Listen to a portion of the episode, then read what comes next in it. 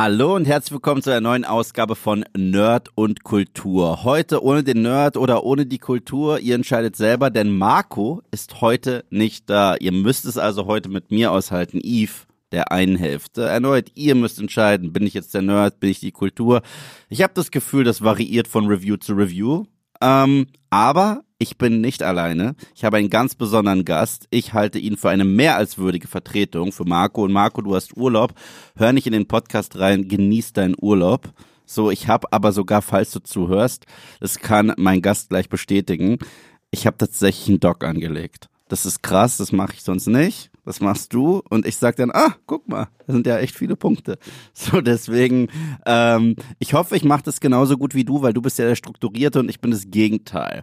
Aber so viel zu Marco, den wir tatsächlich noch einmal in diesem Podcast hören werden. Denn es geht heute um Oppenheimer. Und Marco hat uns eine Sprachnachricht zugeschickt, wird da auch nochmal seine Meinung zu dem Film nennen, weil er hat sich nicht nehmen lassen, das auch im Urlaub zu tun.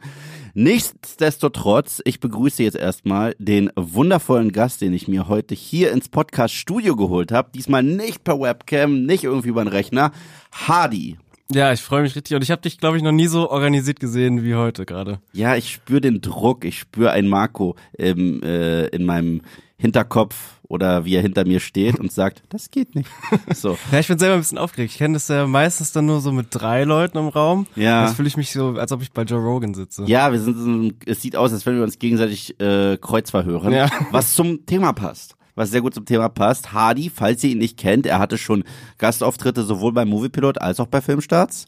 Häufig rede ich mit dir, wenn du in dem Regiekasten bist. Ich bin die Geisterstimme. Die Geisterstimme, aber du bist auch schon manchmal reingekommen mit äh, irgendwelchen Notizen.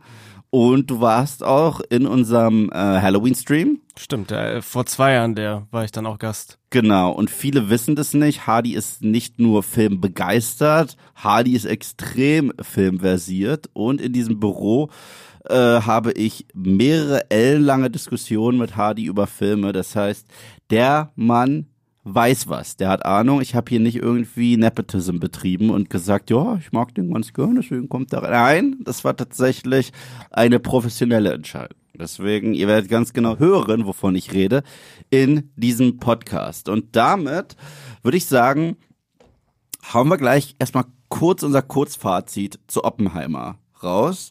Aber ich meine, bevor wir beide das machen, wird das jetzt Marco tun, weil nun ja, er ist nicht da, er hat am wenigsten Redegehalt. Ich habe aber gesehen, er hat eine verflucht lange Audionachricht geschickt. Ich glaube, die ist so fünf Minuten lang.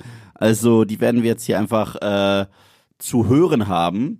Und deswegen Mats ab, Clip ab oder so oder was auch immer. Marco, the stage is yours. So, hier melde ich mich nicht in der kleinen Tonkabine, sondern im kleinen Kinderzimmer meines Neffen aus dem Urlaub heraus.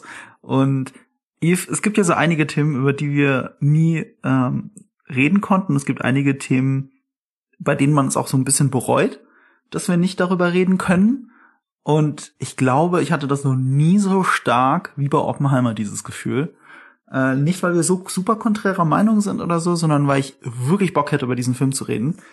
Bin mir, nachdem ich ihn jetzt gesehen habe, aber ziemlich sicher, dass wir irgendwann über den reden werden, weil ich werde definitiv Oppenheimer in meine Liste der besten Filme des Jahres setzen. Und das ist auch deswegen überraschend, weil bei den ersten zwei Stunden des Films wäre ich am liebsten aus dem Kino gegangen. Also es ist irgendwie kaum zu ertragen, diese Art, wie dieser Film gemacht ist. Diese durchgehende Montage, das ist, der Film ist was Besonderes in der Filmgeschichte. Eine dreistündige Filmmontage. So was hat es noch nie gegeben. Nur ineinander geschnittene Szenen. Memento of Ecstasy. Aber dieser Payoff mit dem letzten Akt war so stark für mich. Und ich weiß, das ist der umstrittene Akt. Ich hatte vorher schon gelesen, so, ja, aber letzter Akt, das macht den Film kaputt oder was auch immer. Ist für mich das Gegenteil der Fall. Ich habe mal ein Video gemacht äh, und darüber hatten wir im Ansatz ja auch schon im Podcast gesprochen, dass ich in gewissen Teilen Christopher Nolan für krass überbewertet halte. Nicht, weil er ein schlechter Regisseur wäre oder so, nicht mal ansatzweise. Er ist einer der besten Regisseure unserer Zeit. Aber er macht halt Fehler wie Exposition Dumping, die mir unendlich auf den Sack gehen. Und in einem normal erzählten Film ging mir das auch, wie bei äh, Tenet, wirklich auf den Keks. Aber bei diesem Film macht er das, was ich eigentlich als seine Schwäche bewerten würde, wie, wie dieses Exposition Dumping. Das ist seine Stärke, weil es so ineinander geschnitten ist, dass es für mich als große opernhafte Erzählung halt paradoxerweise irgendwie funktioniert. Und ich bin am Ende mit einem Gefühl aus dem Film gegangen, das so ähnlich ist wie bei Dunkirk. Und Dunkirk ist einer meiner Lieblingsfilme von Nolan. Ähm, Dunkirk ist ein Kriegsfilm ohne Krieg und Oppenheimer ist ein Film über die Atombombe ohne Tod. Ähm, was das genau bedeutet, werdet ihr sehen, wenn ihr den Film wirklich gesehen habt. Dass dann trotzdem sowohl Dunkirk ein grandioser Film über Krieg ist, als Oppenheimer ein grandioser Film ist über das eines der größten Probleme unserer Zeit, ist halt, oder vielleicht das größte Problem unserer Zeit. Das sind alles Fragen, die so in den Raum geworfen werden und, und nicht abschließend und befriedigend für alle beantwortet werden. Aber das lässt mich nicht los. Also dieser Film ist so ein bisschen für mich das, was 2001 für Stanley Kubrick war. Also, also nicht, äh, wie soll ich sagen, also was Oppenheimer für Nolan sein müsste. Das ist einer seiner absoluten Meisterwerke, einer meiner Lieblingsfilme jetzt von Nolan. Und mein großes Kritikvideo an Nolan würde ich an einer Stelle zurücknehmen. Ich nehme nicht zurück, dass ich sage, dass er, dass er bestimmte Sachen nicht kann, die ich alle in diesem Video aufgelistet habe, sondern ich habe in dem Video mich zu diesem Satz verleiten lassen, dass ich Nolan nicht für einen der absoluten Meister des Regiefachs der Gegenwart halte, so wie alle anderen. Und das nehme ich jetzt zurück. Äh, für mich ist Oppenheimer der letzte Beweis dafür, den ich gebraucht habe, um zu erkennen, dass es doch so ist. Das ist ein meisterhafter Film und äh, ich werde noch lange drüber nachdenken und ich werde ihn auch noch ein paar Mal sehen. Und damit würde ich es einfach dabei belassen und wir reden bei den besten Filmen des Jahres nochmal drüber. Aber noch als ganz kleinen Hinweis und Werbung in eigener Sache, ähm, ihr könnt auch mit mir über diesen Film reden direkt und ihr könnt ihn mit mir sehen. Ich werde ihn nämlich am 29. Juli in der Astor Film Lounge im Ari, das ist ein Luxuskino in München, werde ich diesen Film gucken mit allen, die ihn mit mir gucken wollen. Die Karten kann man jetzt gerade kaufen. Ich verlinke euch das in den Show Notes dieses Podcasts. Ähm, da wird der Film besondererweise in 70 Millimeter gezeigt. Es gibt nicht viele Kinos in Deutschland, die den in 70 Millimeter zeigen. In 70 Millimeter Originalton. Angeblich hat Christopher Nolan diese Filmrollen auch alle selber abgenommen, die 70 Millimeter Filmrollen. Ich weiß aber nicht, was das bedeutet, ob der nur einen Stempel drauf gedrückt hat oder ob es sich das alles nochmal gegeben hat, die drei Stunden. Ich habe keine Ahnung. Aber es ist ein besonderes Erlebnis. Es ist ein besonderes schönes Kino. Es ist ein besonders schön gefilmter Film, egal wie man ihn findet und er regt zum Diskutieren an und das werden wir auch tun, weil danach gibt es einen kleinen äh, Live-Panel, ein Talk-Panel, ein Q&A, wenn man so möchte, über den Film mit mir und einem Ehrengast. Und ja, ich würde mich freuen, wenn ihr mitgucken wollt. Das, dieser Saal ist riesig, der hat über 300 Plätze. Zum Zeitpunkt der Aufnahme hier sind ungefähr 200 davon schon weg. Also wenn ihr noch Karten wollt, ich hoffe, ihr kriegt noch welche. Link ist in den Show Notes. Und äh, ich bin gespannt, was jetzt Hardy und Eve noch weiter zu Oppenheimer sagen.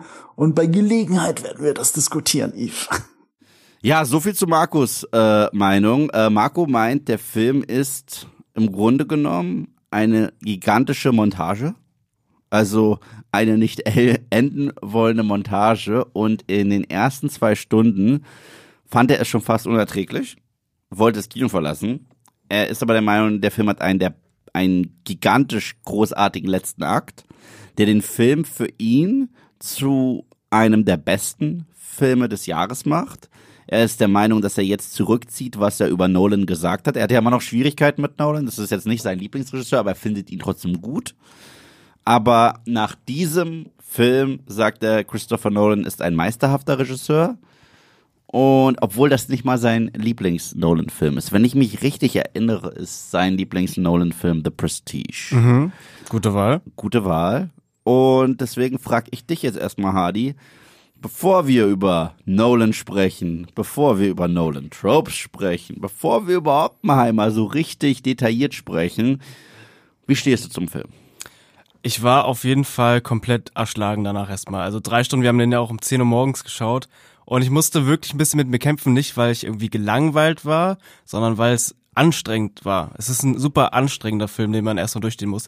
Ähm, es ist schwer jetzt gar nicht direkt in diese Nolan-Vergleiche zu gehen und sowas, aber ich würde sagen, Nolan ist auf jeden Fall jemand, der immer Überwältigungskino macht.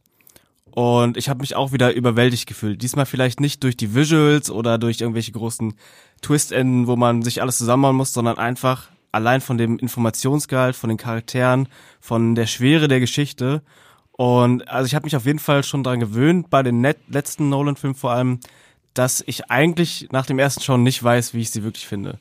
Und bei Oppenheimer ist das, glaube ich, noch krasser als bei Tenet und Dunkirk bei mir. Ähm, deswegen habe ich gar nicht so ein richtiges Endfazit bisher, aber ich fand ihn gut. Äh, ich fand ihn sehr erschlagend und ich habe auf jeden Fall Ambitionen, ihn nochmal zu gucken. Und das ist auf jeden Fall ein Film, das hattest du ja gestern auch gesagt, wo man am liebsten danach die Biografie nachlesen will, sich irgendwelche Dokus angucken möchte und sowas. Und er stellt halt auch wieder super interessante Fragen. Und äh, da kommen wir dann am Ende ja nochmal zu. Ich finde, der ist vor allem interessant in Nolans Övre, weil er doch nochmal, vor allem am Ende sehr anders ist als der andere. Und das finde ich, beweist ja wieder, wie Nolan sich wirklich immer weiterentwickelt. Und deswegen fand ich ihn schon echt spannend auf jeden Fall. Ich fand ihn wirklich großartig. Ich kann es nicht anders sagen. Anstrengend ist das richtige Wort, das du davor gewählt hast. Das sehe ich genauso. Weil ähm, ich glaube, Leute benutzen manchmal das Wort langatmig oder, oder lahm oder langsam oder entschleunigt und es ist so extrem negativ äh, kommentiert. Ich finde, anstrengend passt, weil alles an diesem Film ist eigentlich anstrengend. Ähm, ich gebe auch Marco recht, dass der Film eine gigantische Montage ist, aber das ist das, was ich am Film mag. Also ich finde das toll. Ich finde, das sorgt dafür, dass der Film für dieses Thema und für die Tatsache, es ist ja, es geht ja jetzt nicht nur um die Atombombe selbst. Wir werden jetzt gleich nochmal über die einzelnen Aspekte des Films sprechen, handlungstechnisch. Aber es geht um Oppenheimer als Person, es geht um seine politischen Beziehungen, es geht um seine ehelichen Beziehungen, außerehelichen Beziehungen, alles. Und ich finde, weil er nicht so straightline erzählt ist, sondern weil er einen wirklich reinschmeißt in unterschiedliche Szenarien in diesem Leben und äh, weil die so schön gefilmt sind, so ästhetisch und halt auch einen mega Score haben und man immer portioniert das Wichtigste mitkriegt und gleichzeitig überwältigt wird, wie du gesagt hast, mhm. finde ich, hat der Film für das, was er erzählt, das bestmögliche Pacing. Und das, das ist, das ist krass. Es ist auf jeden Fall auch ein Rausch. Also gerade die Montage, ja.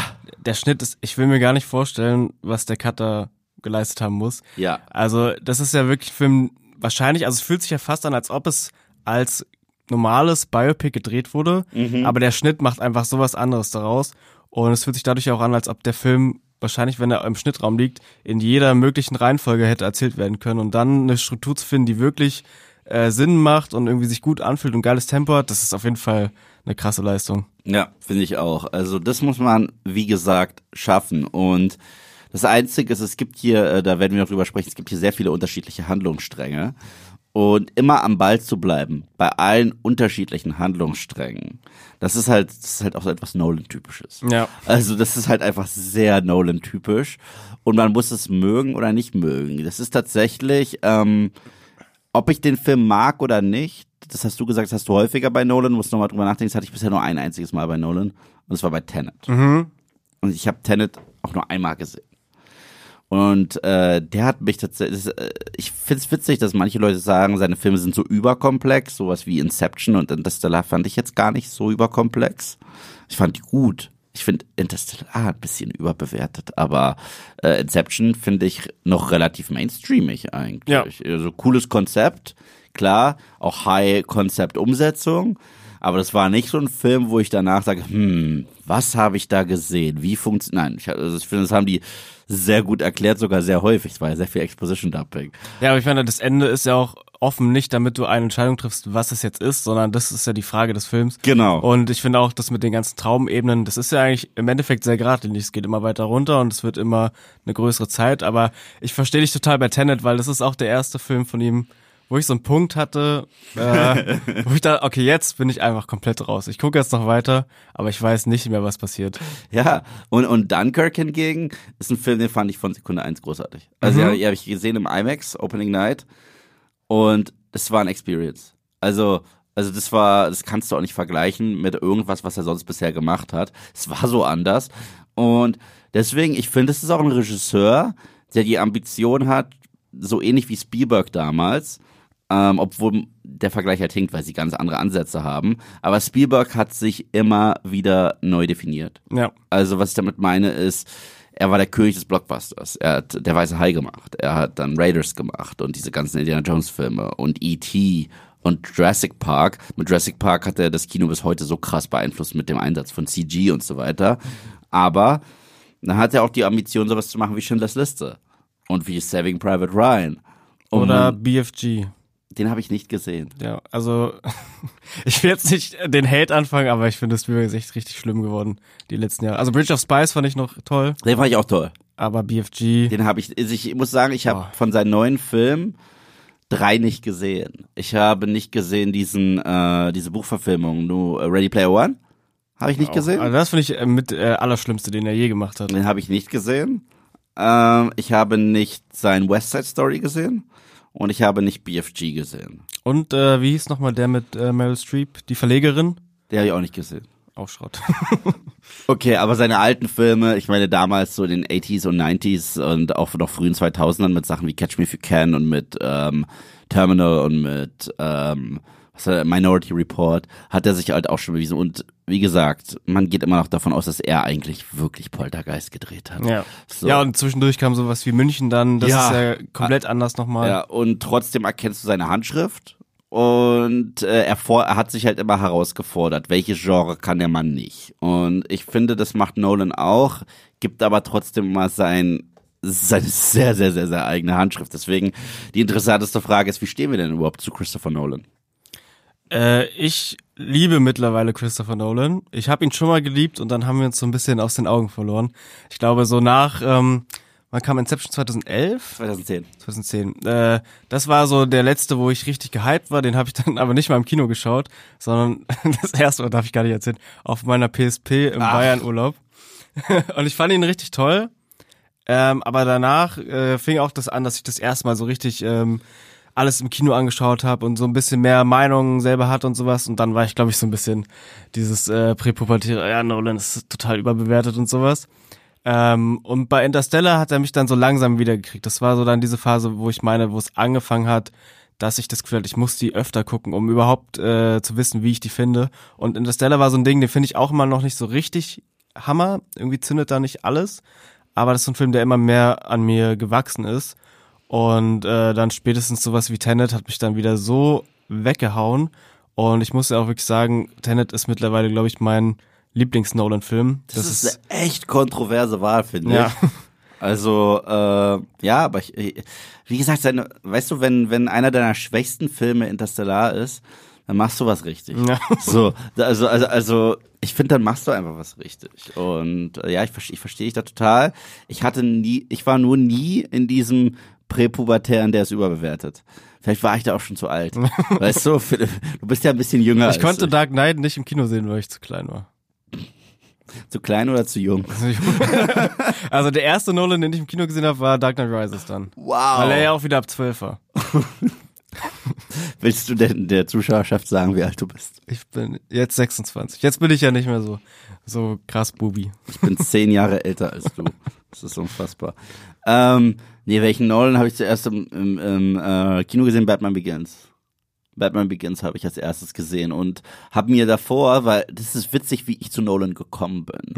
Weil ähm, Marco ist ja so der größte James Bond-Fan, den ich kenne. Und wenn es irgendwelche Gerüchte gibt, dass es ein, ab, ein eventuelles Casting für den neuen Bond und dass es ein äh, Gerücht ist, der neue Regisseur für einen Bond, dann habe ich das Gefühl, Marco guckt sich ein paar Filme mit dem Schauspieler an und guckt sich ein paar Filme äh, von dem Regisseur an, um zu wissen, ob die fähig sind, einen guten Bond zu machen. Ich bin so mit Batman. Mhm. Also ich bin halt, es gibt zwei Superhelden, die mir die Welt bedeuten. Das sind Spider-Man und Batman.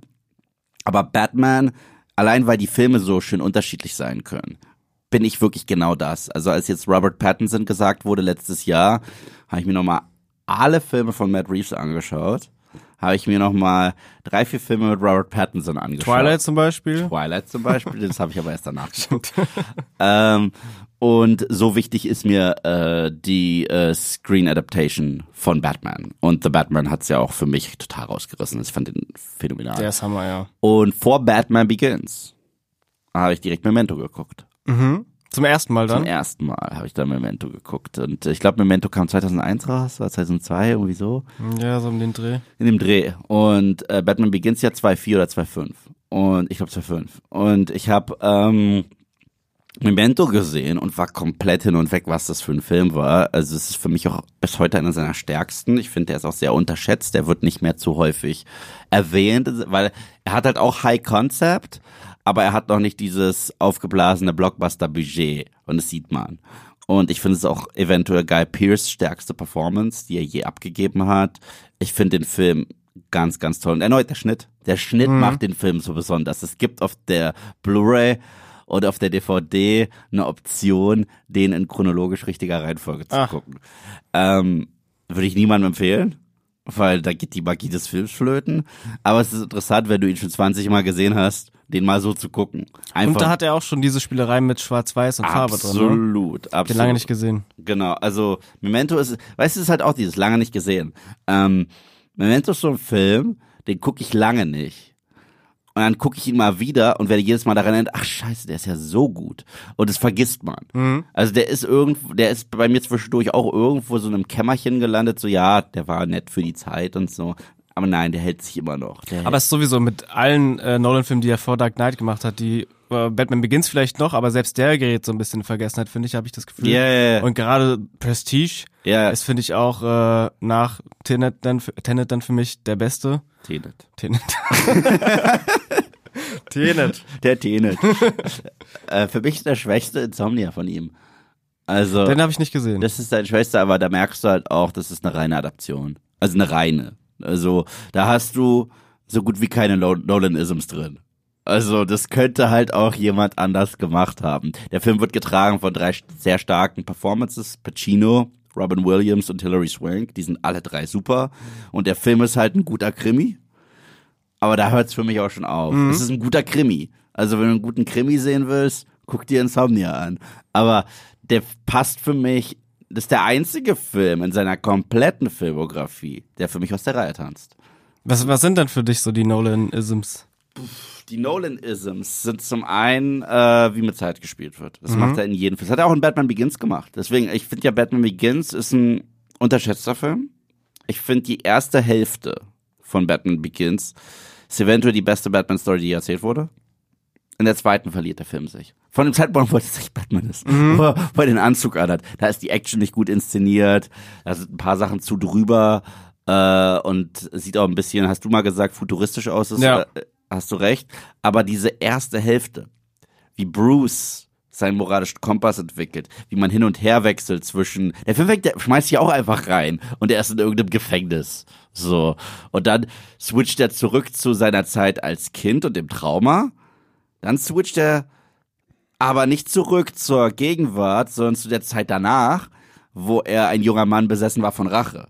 Und dann switcht er zurück zu der Zeit ähm, im Gefängnis und Das habe ich gar nicht mehr so im Kopf, aber vielleicht muss man den so nochmal schauen. ja, der ist ganz toll. Also diese erste Hälfte von Batman Begins ist meine Lieblings-Origin-Story von einem Superhelden, die ich je gesehen habe. Also besser Mehr als. Spider-Man. Ja, Wow. weil weil Spider-Man ist für mich so, es gibt, es ist halt, ist halt immer dieses, sage ich auch zu Marco, eigentlich ist meine Antwort ja, weil beides. Mhm. Aber das sind für mich die zwei äh, Schablonen geworden, wie man Superhelden-Stories erzählt und jeder probiert es nachzumachen. Entweder sagst du, einer hat den Raimi-Approach oder einer hat den Nolan-Approach. Das sind die beiden. Also es ist halt wirklich, das sind die beiden Approaches. Weil jetzt alle super. Deadpool hat auf recht plumpe Art und Weise probiert, tatsächlich Batman Begins nachzumachen.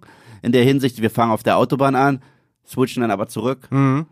und probieren ein bisschen Drama mit reinzubringen, aber hat das so gut funktioniert mit dem Humor? Ah, Ich glaube nicht.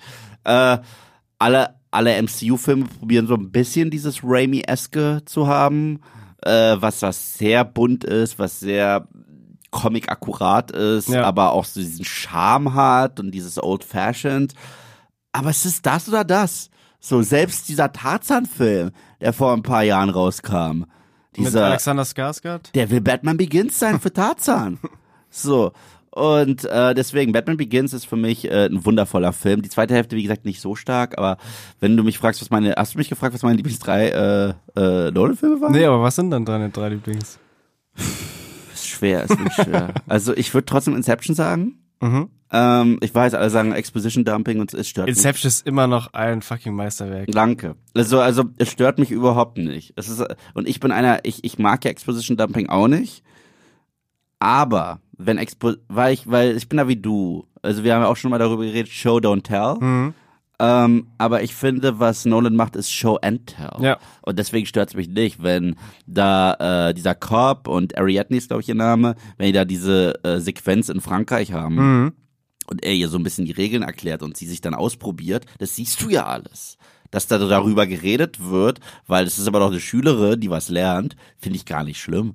Oder so ähnlich, ich sehe es auch so ähnlich wie bei Matrix. Bei Ma Ja. Matrix hat auch so eine Expositionssequenz, die in jedem Drehbuch würdest du die rausschneiden, aber du siehst, das ist die Matrix, das sind die Regeln, das sind wir, das kannst du in der Matrix. Und es sind ja auch immer geile Konzepte. Ah, das ist halt das Ding. Wenn es interessant ist, dann stört es mich auch nicht, wenn es mir erklärt wird. Und ich finde, also, ich, du kannst gleich weitermachen, aber ich will nur sagen, das ist für mich so Nolan, also neben dem Zeitspiel immer diese Exposition-Dumps, aber die machen so Spaß, weil ich liebe auch diese Szene in Tenet, wenn er das erste Mal an dieser Wand steht und da die Kugel fangen soll und sowas und ihm wird es erklärt, das spielt fast so eine heilige Musik, weil weil man das Gefühl hat, Nolan ist selber so begeistert davon, was er dir jetzt erzählen möchte. ja, und er nimmt dich gerade an die Hand. Ja. Also es ist ja, es ist, also gerade bei Tenet ist es ein sehr sch schwer greifbares Konzept. Dann nimmt er dich an die Hand und dann sagt er, komm jetzt, geh alleine. Und dann sagt er, fällst du, einfach du hin. checkst es eh nicht. So, du checkst es eh nicht. Du denkst immer bei Tenet, jetzt habe ich es gecheckt. Ja. Und dann so gegen Ende, wohin rennen wir gerade? Was ist hier? So, aber ja, ähm, das habe ich bei Inception nicht, aber bei Tenet war ich wirklich ein bisschen verwirrt. Mhm. Ich, ich musste ihn halt ein zweites Mal gucken. Ich habe ihn einmal gesehen am Kinostart. Ich fand ihn gut, aber ich war selber so, ha? Ja, ich gucke nochmal Batman Begins und du schaust nochmal Tenet. Weißt du, wir machen Double Feature. Wir gucken zusammen. Like it. Okay. Ähm, ich musste Dark Knight auch reinnehmen. Das ist schon fast ein Cheat. Ich habe ehrlich gesagt keine Batman-Filme. Aber ich finde, The Dark Knight ist. Das da haben wir auch letztens mal drüber geredet. Kennst du diese Filme, wo dir jeder sagt, der ist so toll? Und dann guckst du sie und sagst, ja, aber ihr habt ja recht. Ja. Du, es gibt diese Filme, wo du sagst, ja, sehe ich nicht. So toll ist der nicht. Und dann schmeißt du The Dark Knight noch mal rein und sagst, aber ihr habt so recht. Ich meine, ich muss jetzt wirklich nach Fehlern aktiv suchen, was der Film falsch macht. Der Film hat hier und da ganz kleine Sachen, so wo du kannst, das könnte besser sein. Aber, aber da musst du schon suchen. Ja, das ist wirklich, man denkt immer wieder an Dark Knight, dann macht man den an, dann läuft die Banküberfallsequenz, dann kannst du eigentlich ausmachen, so ja, er ist immer noch so gut. 100 Pro, 100 Pro. Äh, deswegen muss ich The Dark Knight reinnehmen. Und als dritten würde ich entweder The Prestige auch nehmen oder Memento. Die, die teilen sich den, weil ich finde, das sind diese beiden Filme. Ich bin auch froh, beide zu erwähnen, weil beide für mich nicht genug Rummel kriegen. Und beide sind so fucking besonders. Aber ich war auch von Dunkirk hin und weg. Aber Dunkirk ist ja 19 Film. Ich habe den nur im Kino gesehen, dreimal. Mhm. Aber ich glaube, ich weiß halt nicht, ob der im Heimkino so kommt. Ich weiß es wirklich nicht. Du brauchst Kopfhörer, dann gehst du. Dunkirk ist so ein Film, der wurde gemacht für eine Riesenleinwand. Ich weiß, kann man über Inception auch sagen und so weiter, aber, aber bei Dunkirk ist es nochmal ganz speziell, weil du fühlst dich selber, als wärst du unter Beschuss. Ja. Und ähm, deswegen, aber das sind jetzt die 3,5 Filme, die ich genannt habe. äh, Dark Knight, Inception und auch die Reihenfolge, die müsst ihr euch jetzt selber aussuchen. äh, Memento und Prestige, die teilen sich da so einen Platz, weil ich finde, die sind kriminell unterbewertet. Voll. Also bei mir wäre auch direkt unter Tenet wäre Prestige. Und dann aber, glaube ich, Inception. Ja, ist verständlich so. Das ist auch so ein Film, wo ich immer wieder merke, was ich nämlich auch Nolan total anhängen würde. Er wird ja immer so als Technokrat bezeichnet, der irgendwie so ganz äh, präzise seine Filme inszeniert, aber es fehlt immer so das Menschliche dabei. Und da würde ich komplett widersprechen. Gerade sowas wie Inception hat für mich so einen super emotionalen Kern. Ja. Und jetzt gerade habe ich äh, vor ein paar Tagen noch zum fünften Mal äh, Tenet geschaut. Und da gibt's ja auch diese, ich weiß nicht, können wir Tenet spoilern? Ich, ich sag jetzt einfach mal ja. Sonst springt eine Minute in, die Ich Zukunft. sag jetzt ja, weil der Film jetzt auch schon fast drei Jahre alt ist. Oder so. Ich versuche es trotzdem ein bisschen vage zu halten, aber wir wissen ja, wenn wir den Film kennen, was mit Robert Pattinson passiert Mhm. und vor allem, was die Beziehung zwischen ihm und John David Washington ist und wo sie sich das erste Mal sehen und äh, er Robert Pattinson noch nicht kennt, gibt's ja diese Szene, wo Robert Pattinson ihm dann Cola bestellt und sowas. Und die ist im Nachhinein so emotional, weil du wirklich an seinen Augen ablesen kannst, okay, er trifft jetzt das erste Mal seinen Freund wieder, den er äh, noch nicht kennt und jetzt wieder kennenlernt und sowas. Das ist so toll. Und äh, ich finde, das hat Nolan immer mit drin, diesen emotionalen Kern. Ja, also ich finde die Anschuldigung auf der einen Seite gerechtfertigt, weil bei manchen Filmen fehlt es halt wirklich, aber ihm das generell zu unterstellen, das finde ich ungerechtfertigt, weil ähm, Inception finde ich mega emotional. Mega, also du bist da echt, du leidest mit Leo und du willst, dass er seine Kinder wieder sieht und du siehst auch, dass er ein gebrochenes Herz hat und äh, traumatisiert ist von dem, was er erlebt hat und ich finde, das fühlst du. Memento ist ein reines emotionales Drama. Äh, The Prestige ist ja voll. Also da hast du ja zwei angeknackste Ja. Protagonisten und du beleuchtest ja deren jeweiliges Trauma und das machen die richtig stark. Ich finde auch bei Interstellar, Komplett. also alles zwischen McConaughey und seiner Tochter, ob sie jetzt noch klein ist oder Jessica Chastain, das Einzige ist, er hasst in dem Film seinen Sohn. Also, also, also er hasst den. Der, der wird ja nicht mal erwähnt. Ist, äh, also, wie hieß seine Tochter nochmal? Äh, er schreit den Namen die ganze Zeit. Das ist ein, ein einsilbiger Name. Äh, Murph! Murph, Murph, ja, wegen Murphy's Law, stimmt. Aber er sagt dich einmal, also sein, so ich werde dich so vermissen, Murph. Und dich gibt es auch. So, äh, aber ähm, Dunkirk ist jetzt kein quote-unquote emotionaler Film in Bezug auf Charaktere, aber es ist auch ein Film, der das nicht will, der sich komplett Naja, am Ende, wenn äh, die ganzen Leute kommen, um die Le anderen Menschen zu retten. Klar, klar, aber, aber es ist, aber es ist jetzt nicht, es ist nicht POV-focused. weißt Das du? nicht, ja. Also es ist halt ein Film, der sich eher der Situation widmet, als tatsächlich den Figuren. Und das fand ich einen spannenden Ansatz. Also das ist das, was ich irgendwie cool finde, weil es mal was ganz anderes war. Ja. Bei Tenet hatte ich das aber auch leider ein bisschen. Da kam ich nicht so richtig in die Figuren rein. Fand es auch komisch, dass wir den Namen vom Hauptcharakter nie wirklich erfahren und er zum Schluss sogar Spoiler, sagt, ich bin der Protagonist. So, das fand ich ein bisschen komisch. Äh, das war mir schon fast zu seltsam. Das, das, das, das, Es ist so krass, dass er sowas machen durfte. ja, ja, ja, aber, ähm, aber wenn er es richtig macht, macht es, also du merkst halt, es ist nie wegen Mangel an Können. Das will Ja. ich sagen. Es ist nie wegen Mangel an Können. Das heißt, wenn er emotionale Geschichten erzählen möchte, dann erzählt er sie. Und also POV und Charakter. Ich meine, guck dir seine Dark Knight Trilogie an. Dark Knight Rises, den viele nicht mögen, ich mag den voll. Ich finde den voll geil. Und übrigens, I must break you. So, habe ich getan für alle da draußen. Äh, es ist so der traurigste Bruce Wayne, den wir je gesehen haben. Ja, und auch der Tod von Bane, also. Ja, und, und, und Alfred, sein, Ja, oh wow. Alfred hat nur fünf Minuten im Film oder so, aber sein Monolog und wenn, wenn der weint, so als wenn einen das nicht trifft. Mega. Also, und auch tatsächlich ist Batman Begins, weswegen ich den auch so liebe, es ist der Film, der sich am meisten mit äh, dem Tod der Waynes so richtig befasst. So richtig. Das stimmt. Danach hat man darauf gesetzt, das nicht mehr zu zeigen. Oder zumindest, wenn wir es zeigen, okay, Zack Snyder macht's ins Intro, so in der Montage. So, aber wir zeigen es nicht mehr richtig. Wir, wir lernen Thomas und Martha Wayne danach nicht mehr kennen. Weil hatten wir in Batman Begins. Ja. Und da hatten wir es so gut wie noch nie zuvor. Und auch diese Beziehung zwischen dem kleinen Bruce und äh, seinen Eltern. Deswegen, ja, also ich finde, er kann das schon. Deswegen, ja. Aber ich finde, man kann die Liste wirklich unendlich weitermachen. Also selbst bei Tenet. Ich finde, eine Szene muss ich noch raus. Die Szene, wenn bitte. er mit Elizabeth, Elizabeth Debicki redet, Ja, ja. Im, in dem Restaurant. Und sie ihm das erste Mal so offenbart, wie Kenneth Brenner sie äh, bedroht und erpresst und sowas. Das spielt dann, äh, da kommt der Soundtrack so hoch und ich krieg jedes Mal Gänsehaut. Ich muss den noch mal gucken. Weißt du, ich habe den sogar auf Blu-ray und, und die Blu-ray ist noch nicht mal ausgepackt. Das, ist einer der wenigen Filme, die ich mir sogar auf 4K Blu-ray gekauft habe. Okay, wir werden jetzt demnächst ein Date ausmachen. Batman Begins und Tenet Double Feature. Ja, ich würde sagen, wir Double. fan- fangen mit Tenet an. Echt? Ja, weil Batman Begins machst du dann als wieder, äh, weil, weil da musst du nicht so krass fokussiert sein. Weißt du, was ich meine? Dann kann ich während Batman Begins noch über Tenet nachdenken. Genau. Dann sagst du, warte, Bruce spielt in Tenet mit. So. Ja. Ähm, ja, sprechen wir doch mal über ein paar andere seiner Tropes. So, ich meine, Zeit haben wir gesprochen. High Concept ist ein anderes. Ich meine, jeder Film, den er macht, hat in irgendeiner Form dieses High-End-Concept. Mhm. Also sei es Inception und die Idee von Traumwelten und Traumebenen, sei es Memento und zwar dieses äh, dieser Verlust des Kurzzeitgedächtnisses, aber das auch inkorporiert in die Story, so dass wir zwei unterschiedliche Zeitebenen haben und die sich irgendwann treffen werden. Mhm. Und deswegen wird ja der, viele sagen, der Film wird rückwärts abgespielt, aber das stimmt ja auch nicht hundertprozentig. Du hast immer eine Szene, dann hast du eine Schwarz-Weiß-Szene dazwischen und dann hast du die Szene, die die nicht Schwarz-Weiß-Szene, äh, die eigentlich davor rangesetzt werden Es bringt, müsste. glaube ich, das Schlimme ist, gerade im Moment ist so ein Film, wenn du ihn guckst, dann hast du das Gefühl, du hast ihn verstanden, aber dann möchtest du es aufzeichnen auf einer Tafel und dann merkst du, das macht es eigentlich viel komplizierter. Nein, nein, ich kann ich kann's dir in einem Satz erklären, wie's, wie, wie, wie, das denkst du. Du, du denkst, dass, dass, dass die Erzählstruktur hier komplexer ist. Alles in Schwarz-Weiß Mhm. ist der absolute Anfang. Ja. Also, also Schwarz-Weiß, die allererste Schwarz-Weiß-Szene, die wir sehen, ist der absolute Anfang. Und das geht durch. Mhm. Ja. Bis zu der Szene, die es sogar im Film gibt, wo es den Übergang gibt von Schwarz-Weiß zu Farbe.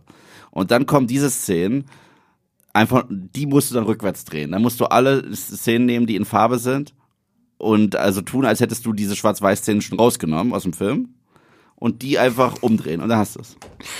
Zu Ah, ach komplex? so. Zu komplex? Ich glaube, wenn ich ihn jetzt gucken würde, dann würde ich es irgendwie verstehen, aber nur durch Erklärung ist es immer sehr schwierig. Schade, ich, ich, dachte, das wäre zugänglicher, als es ist. So.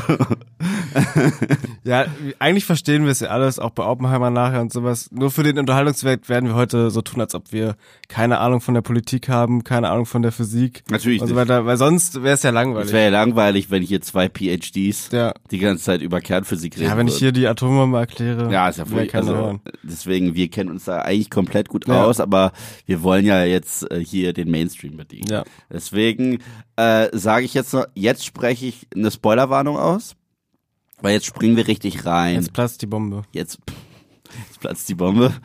Jetzt äh, sprechen wir über Oppenheimer. Und ich frage dich erstmal, mit was für ein Hype bist du reingegangen in Oppenheimer? Also das war auf jeden Fall mein meist erwarteter Film dieses Jahr. Komplett. Krass. Also ähm, ich find's auch spannend, habe ich vorhin erst wieder drüber nachgedacht, weil ähm, ich gerade für Sebastian ein Video schneide, wo es, wo wir ein bisschen äh, echtes Material auch drin haben und viel von dem Behind the Scenes und sowas. Mittlerweile ist Nolan ja eigentlich das Komplementärstück zu Tom Cruise, was Marketing angeht. Ja. Weil Tom Cruise sagt dann immer, ich habe die Stunts selber gemacht und Nolan sagt, ich habe die Bombe selber äh, gebaut und sowas. äh, das ist schon ziemlich krass und ja, ich einfach, der Vergleich passt auch noch mehr, weil Tom Cruise wird ja gerade so als Retter des Kinos dargestellt und Nolan ist ja da komplett mit dabei. Ja. Also wer sonst kann von Warner einfach abspringen, weil sie seinen Film auf Streaming zeigen wollen. Und dann geht er halt einfach zu Universal und Universal lässt ihn auch noch so einen Film machen. Ähm, Nolan wird ja auch gefühlt immer unzugänglicher. Also es ist ja wirklich Yeah. komplett krass, was. Also Tenet war schon so ein Ding, wo ich mir dachte, Also, also jetzt seine letzten drei Filme. Tenet, Dunkirk und jetzt Oppenheimer. Das sind seine drei unzugänglichsten Filme, Ja. finde ich. Mit Abstand. Tenet ist zwar immer noch Sci-Fi, aber das ist nicht Interstellar oder, oder Inception. So gar nicht. Also, das ist wirklich unzugänglich ist, ist der Begriff. ja, Äh, Dunkirk ist für Leute, die einen typischen Kriegsfilm erwarten. Absolut unzugänglich. Und erneut spielt er damit Zeit, obwohl er es nicht mal muss. Da ist ja was in, äh, auf den Rettungsbooten passiert, was äh, tatsächlich äh, in Dunkirchen passiert und was äh, mit dem dem dem Dogfight-Piloten passiert. Das ist ja zeitlich versetzt. mhm. So und das macht er, weil er es kann. Ich habe das auch beim ersten Mal gar nicht gecheckt. Aber auf jeden Fall, deswegen, ich habe erwartet oder gehofft, dass ich was Großes kriege. Und habe ich ja schon gesagt, das habe ich auf jeden Fall bekommen. Ja. Ähm, ja gut, äh, danach kommen wir zum anderen, aber meine Erwartung war auf jeden Fall super groß. Worum geht es denn in Oppenheimer halt? Ich wusste, dass du mich so aufs Kletters führen willst. Erzähl mir doch mal, der Film Oh. hat dich ja richtig umgehauen, aber, Mhm. aber erzähl mir doch jetzt mal, äh, als jemand, der das jetzt nicht so gut versteht, äh, was ist denn der genaue Plot von Oppenheimer? Also, Ich bin so ein Arsch, ich weiß das. Ich kann es versuchen. Tu es, tu es. Äh, Es gibt, es gibt dir kein richtig und ke- doch, Ja. es gibt dir definitiv ein richtig und falsch. Keine doof. Garantie, dass irgendwelche Leute, die das hören, dann im Geschichtsunterricht irgendwelche Sachen sagen, die stimmen einfach gar nicht, weil sie sie bei Nerd und Kultur gehört haben. es geht um J. Robert Oppenheimer, Richtig. gespielt von Killian Murphy, und der war ein großer Quantenphysiker. Also er war richtig, er war richtig krass. Wie krass war er? er, war, so richtig krass. Die hardische Erklärung. Ja. Und äh Oh war ja ganz Sorry, schlimm. sorry. Ganz schlimm. Soll Er wird dann Wenn du Starthilfe weiter brauchst, dann sag, ja. Na, ich glaube, ich krieg, krieg Du schon gebacken, okay. Er wird abgeworben ähm, von der Regierung Mhm. für das Manhattan Project. Also da gibt's ja doch noch ein bisschen Schwierigkeiten, dass er überhaupt äh, angeworben werden darf, weil er ja durch seinen Bruder zum Beispiel Verbindung hat zur kommunistischen Partei und sowas. Mhm. Äh, und es spielt ja zu Zeiten, wo äh, Amerika sehr im Konflikt mit Russland stand und Angst davor hatte, dass äh, die Kommunisten in Amerika übernehmen. Und Russland war natürlich auch daran interessiert, eine Atombombe zu bauen. Und deswegen ist Amerika in einen Wettstreit mit denen gegangen äh, und hat sich dann in Los Alamos äh, eingekesselt, verschlossen und geheim an ihrem Atomprojekt gearbeitet. Geführt von auf der einen Seite ähm, dem, äh, ich weiß nicht, wie Matt Damons Rolle heißt. Auf einmal Matt Damon, der ist äh, ein großer Mann beim Militär, hat es geführt und J. Robert Oppenheimer war der Director des Manhattan Projects. Genau. Genau. Und das ist der Ausgangspunkt. Wir äh, wissen natürlich alle, dass er es geschafft hat Mhm. ähm, und dann aber groß in der Kritik stand, weil ähm, Amerika natürlich die Macht komplett haben wollte mit der Atombombe. Sie haben sie dann ja auch eingesetzt gegen Japan und haben, wie sie es gehofft hatten, den Krieg damit beendet. Aber J. Robert Oppenheimer hat natürlich vorhergesehen, dass das nicht das Ende sein wird und hat die ähm, ja, Nachteile davon gesehen, dass er eine ein Atomzeitalter losgestoßen hat und hat sich dann auch dagegen ausgesprochen, dass die Atombombe weiter eingesetzt wird oder noch eine ähm, Wasserstoffbombe daraus gebaut wird. Und äh, wurde deswegen ja fast äh, es hat so eine Hexenjagd stattgefunden gegen ihn, wo er total ähm, als unamerikanisch, als Kommunist und und so weiter dargestellt werden sollte, um seinen Ruf zu schädigen. Und er wurde dann auch ähm, seine Security Clearance, ich weiß nicht ganz, was es bedeutet, aber es wird ganz oft in dem Film gesagt, wurde dann gecancelt. Ja, also das bedeutet, er hat äh, keinerlei Zugang mehr zu den Projekten. Also wenn du deine Clearance verlierst, dann kannst du eigentlich auf Testsites nicht mal mehr hingehen. Krass, ja. Also So. er war eigentlich nur ähm, der Ausführer, der das für die Amerikaner bauen soll und danach waren sie ihm egal. Genau. Tatsächlich habe ich gestern noch gelesen, dass posthum vor ein paar Jahren erst seine Security Clearance wieder hergestellt wurde. Ja, ja. Ja. Ähm, das, das Spannende ist ja hier auch, ähm, ich, ich, hatte gerade einen richtig guten Gedanken, den ich jetzt gerade verliere, was mich sehr ärgert. Ähm, mh, ja, so gerade äh, im, im Nachspiel, weil der Film spielt halt zum einen ähm, während des Zweiten Weltkriegs, in den letzten, in den letzten paar Jahren des Zweiten Weltkrieges, wo es darum geht, diesen Krieg zu beenden. Und Oppenheimer hat da einmal auch noch eine persönliche Motivation. Hauptsache, die Nazis kriegen keine Bombe. Das ist ihm ganz wichtig, weil er sieht, was mit seinem eigenen Volk gemacht wird in Europa. Ähm, dann haben wir diesen, es war ja kein riesiger Rise, wie er befürchtet wurde, aber wir haben den kleinen Rise vom Kommunismus in Amerika. Und das spielt dann ja später, äh, als es schon nicht mehr um den Zweiten Weltkrieg geht, sondern um den Start des Kalten Krieges, in diese McCarthy-Ära mit rein. McCarthy wird ja sogar erwähnt und das war ja ein, äh, der, der wurde auch ziemlich gut verfilmt mit, hast du das gesehen? Good Night and Good Luck? Okay. Ähm, also während der McCarthy-Ära wurde, äh, wurde wirklich, ähm, wurden Leuten äh, kommunistische Verbindungen unterstellt, sehr häufig ohne jeglich Hand und Fuß. Und er hatte so einen Einfluss, dass sogar die Regierung gehandelt hat und Leute geblacklistet hat.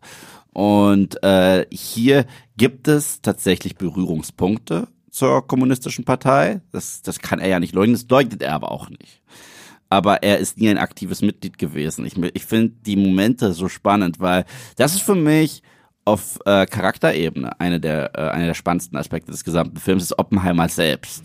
Weil er wirklich ein Mann der Widersprüche ist. In jederlei Hinsicht. Ich meine, man sieht, zu was er fähig ist, schon in seinem Studio. Als er fast einen Dozenten vergiftet. Mhm. So, das, das sieht man.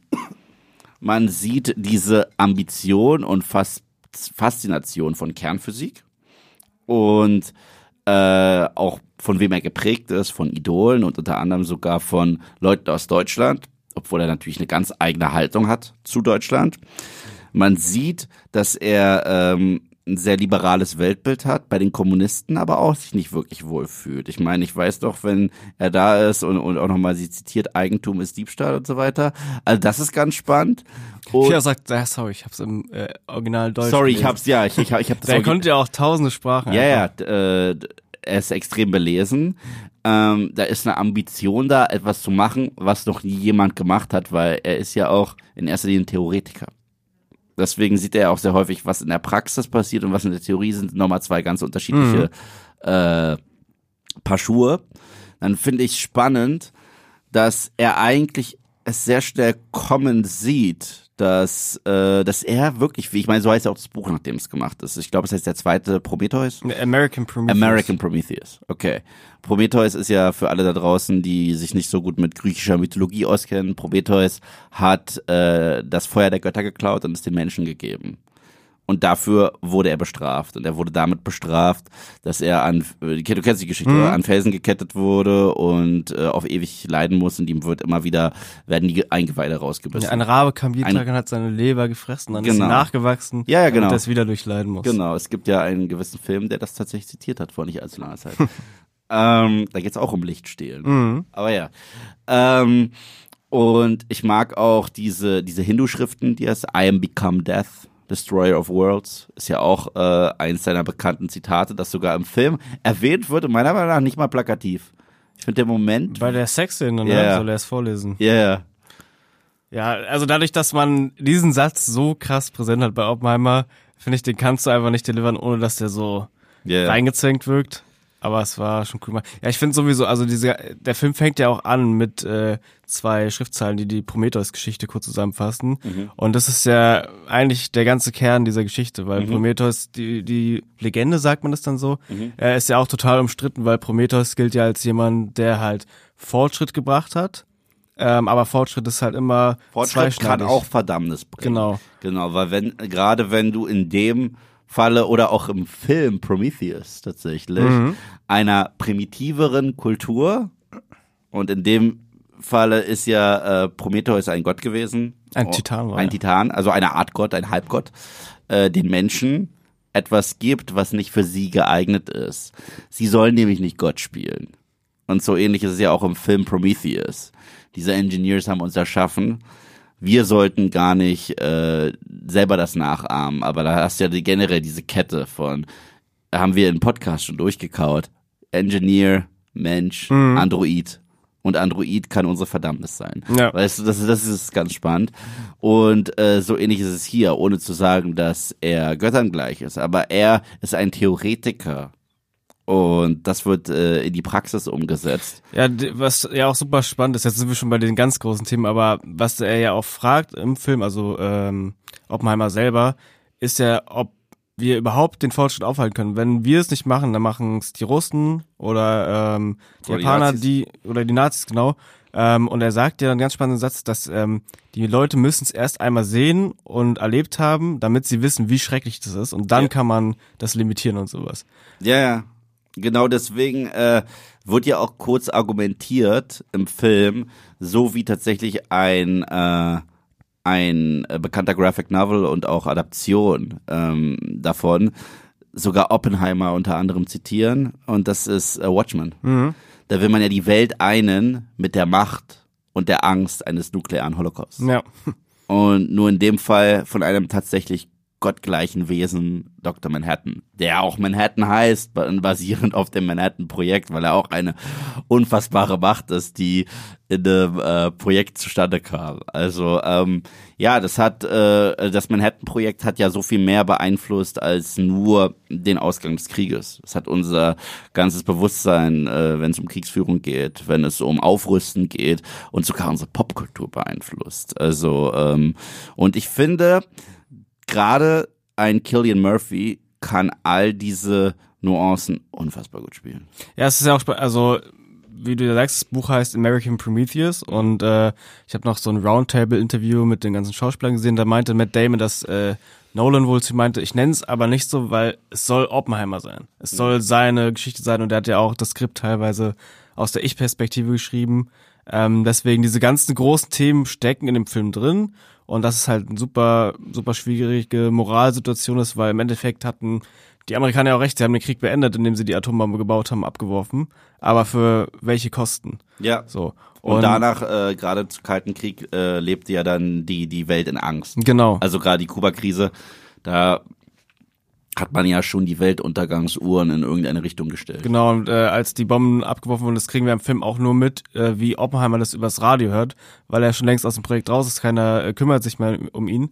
Äh, und da ist er halt ganz nah an der Figur dran. Ja. Und hat Schuldgefühle und Blut an seinen Händen.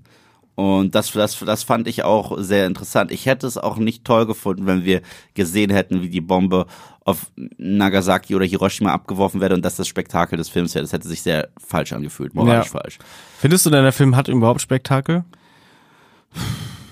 Spektakel ist ein falsches Wort. Also klar, der, der richtige Atomtest ist so ein Moment, wo das ganze Kino ruhig wird. Und erneut, ich weiß nicht, wie sie das gemacht haben. er hat gesagt, da war kein CGI involviert. Äh, es ist eine Wahnsinnsszene.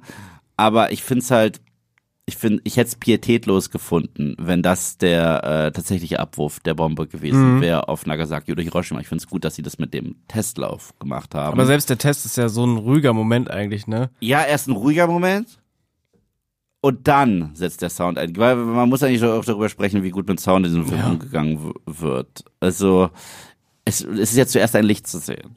Also es ist jetzt, du siehst ja eigentlich zuerst diese exotherme Reaktion, bevor du den Sound hörst. Und das ist unfassbar.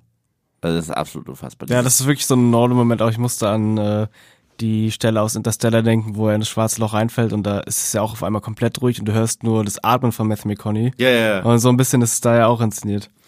Absolut. Absolut.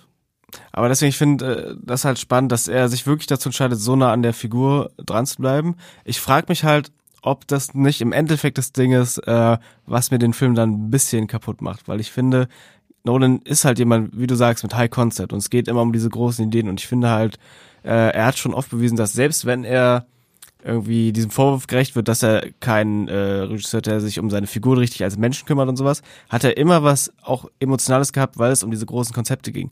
In Interstellar finden wir eine neue Erde, er hat ja total so ein humanistisches Bild geschaffen irgendwie.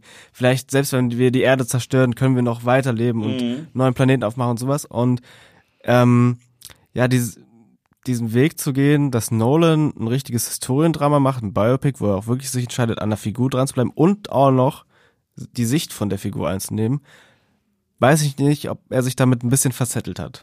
Finde ich gar nicht. Ich finde, ich, ich finde es spannend genug, weil was Nolan auch häufig macht, also gerade wenn er probiert, historisch akkurat zu sein, was er schon bei Dunkirk gemacht hat, er zeigt uns Blicke, er zeigt uns äh, Handlungen, eventuell ein paar Dialoge und lässt viele Sachen so ambivalent dastehen, dass wir uns selber ein Bild äh, machen können. Das finde ich eigentlich ganz spannend, weil wir sehen trotzdem, dass er traumatisiert ist von dem Abwurf der Atombombe. Das sehen wir später, wenn er sich einfach nur vorstellt, wie Leute da wirklich zerfallen, schon fast wie Blätter nach dem äh, Abwurf. Aber gleichzeitig er sugarcoatet nichts, weißt du? Er ergreift weder Partei für Oppenheimer noch wirklich gegen ihn, sondern er zeigt einfach. Und ich finde es eigentlich, ich finde es eigentlich sehr spannend. Ich bin ja generell kein Fan von Filmen in einem politischen Kontext, die sagen, denk so, sondern zeig mir Handlungen. Zeig mir, ähm, zeig mir echte, authentische Handlungen und lass den, äh, respektier doch mal die Intelligenz des Zuschauers. Ja. Weißt du? Und ich, äh, ich, äh, ein, also wir werden ich, ja nicht über Barbie reden, ne?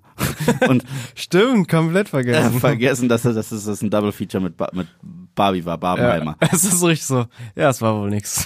Das war wohl nichts so. Also, ähm, und dieser Film, ich bin sehr dankbar dafür, dass es, dass es ihn gibt, äh, auch dafür.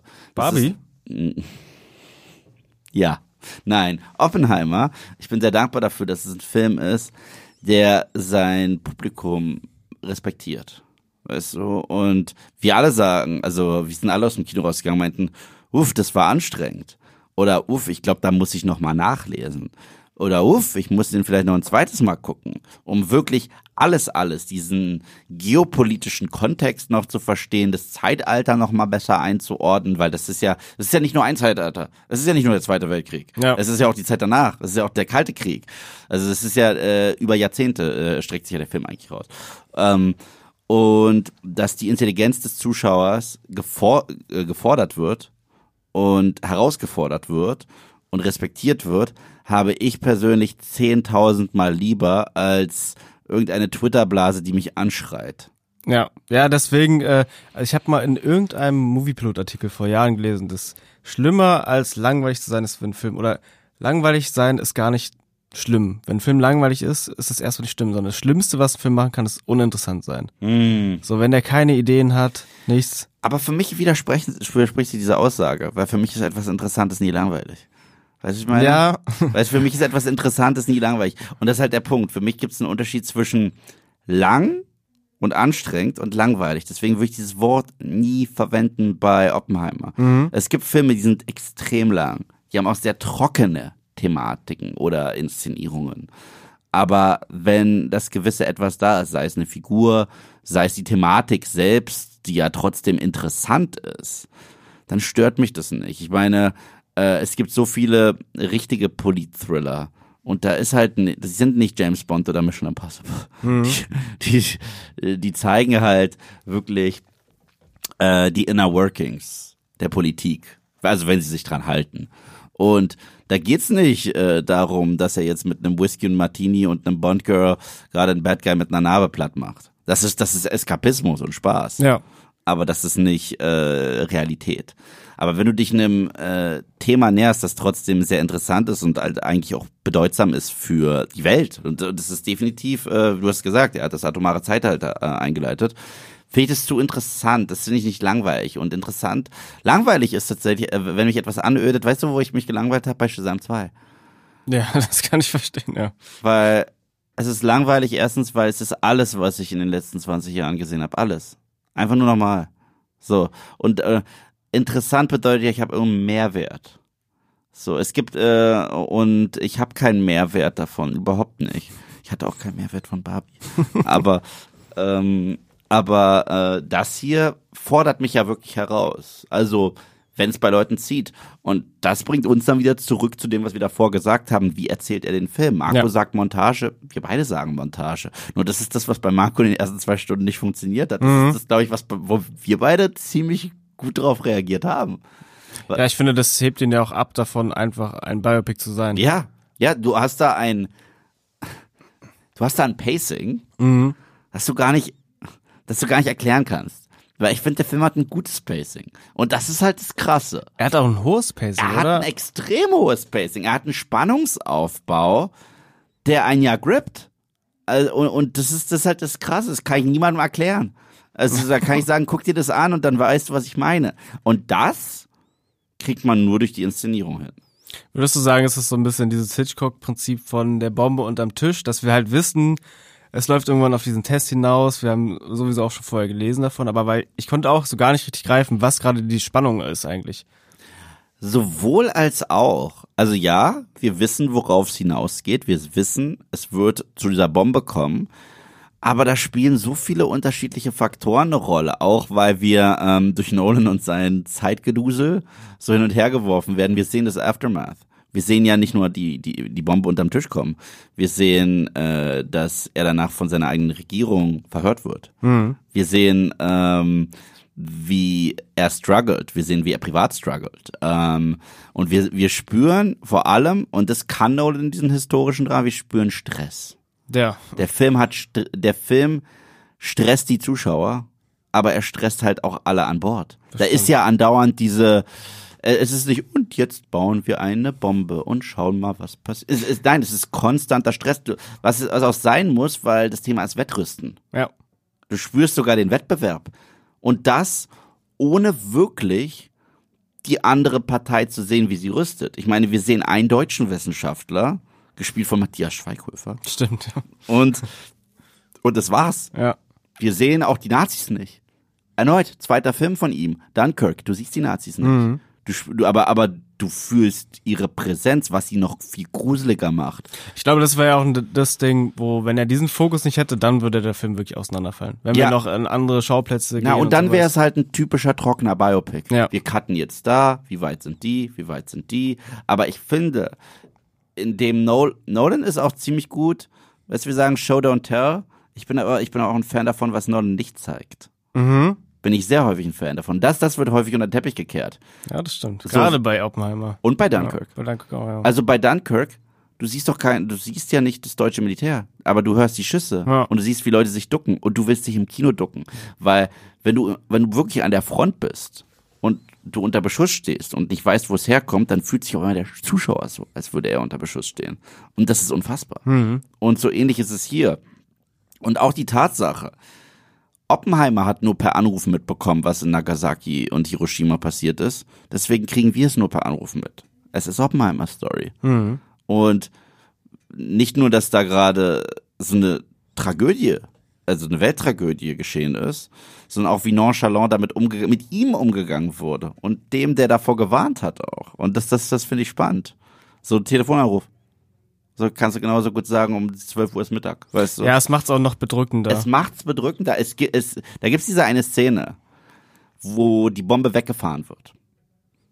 Und da wird nicht mal viel gesagt, aber du hast das Gefühl, jetzt hat er gerade das Feuer geholt und es wird den Menschen gegeben. Und es ist aus seiner Kontrolle. Ja. Weil was der Film halt auch, dieser Stress, den man auch konstant spürt, ich finde, der ähm, entsteht durch äh, Kontrollverlust. Ja, es ist ja gerade diese Szene, die du meinst, da sagt er, glaube ich, noch, ja, soll ich irgendwie mitfahren und sowas? Und die so, hä, nee, du hast deinen Job gemacht, wir brauchen dich nicht mehr. Ja, good work, auf die Schulter Ja. klopfen und, und, und fertig. Ja.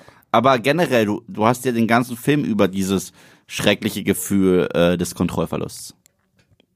Also auch in den Hörungen, die ja gestaged sind. Mhm. Also wo er gar keine Chance hat. Es, Ja, sind, ja, ja. es sind ja keine fairen Hörungen. Ja, Oh. es ist so, es fühlt sich alles so ausweglos an. Ja. Und auch, ich finde, das spielt auch gut zusammen damit, wie Nolan sowieso Dialoge schreibt. Es wirkt ja immer so ein bisschen, als ob eigentlich weiß jeder, was Sache ist die ganze Zeit, aber sie tauschen es nur noch mal schnell aus. Ja. Und gerade in diesen Verhörsequenzen ist es so, als ob als ob du als Oppenheimer selbst in diesem Raum sitzt und es ist eh alles vorgesagt, was die sagen werden, was die dir vor, du musst einfach nur da durch, weil sie dir Zeit klauen wollen oder ihm und ihn durch diese Maschinerie einmal durchpressen wollen, bis er am Ende ist. Absolut, absolut. Und auch hier übrigens, äh, bis in die kleinsten Nebenrollen hochbesetzt. Unfassbar. Also Jason Clark äh, macht das Verhör. Hammer. Hammer. Ähm, wir haben Casey Affleck. Mhm. Als ich die Stimme gehört habe, dachte ich so, Casey Affleck ist auch noch dabei? Rami Malek. Fand ich aber. Ja, er war halt Rami Malek. So. Aber das Witzige ist, anfangs sagt er nicht mal was. Zum Schluss hat er noch, ich, ich dachte, das war's. Ich dachte, er läuft durchs Bild und sagt nicht mal was und sieht halt einfach aus wie Rami Malek. Äh, Gary Oldman als Roosevelt. Nee, er ist Truman. Äh, Truman. Wie kam ich auf Roosevelt? Sorry, Truman. Ähm, äh, wen haben wir noch? Ja, also Florence Pugh, äh, die hatte eine größere Rolle als Affäre äh, und Mitglied der Kommunistischen Partei. Josh Hartnett ist wieder Josh da. Hartnett, stimmt. Wie, wie, kann, wie kann der auf einmal so gut sein? Ich finde ja, Josh Hartnett ist unterbewertet. Ja, er ist cool, aber ich hätte nie gedacht, dass er so eine Performance drauf Oh hat. doch, also er ist super in, wie heißt diese Serie mit ihm und Eva Green? Und dem Timothy Dalton. Ist so eine, ist so eine Fantasy-Serie, die ist richtig super. Von wann ist die?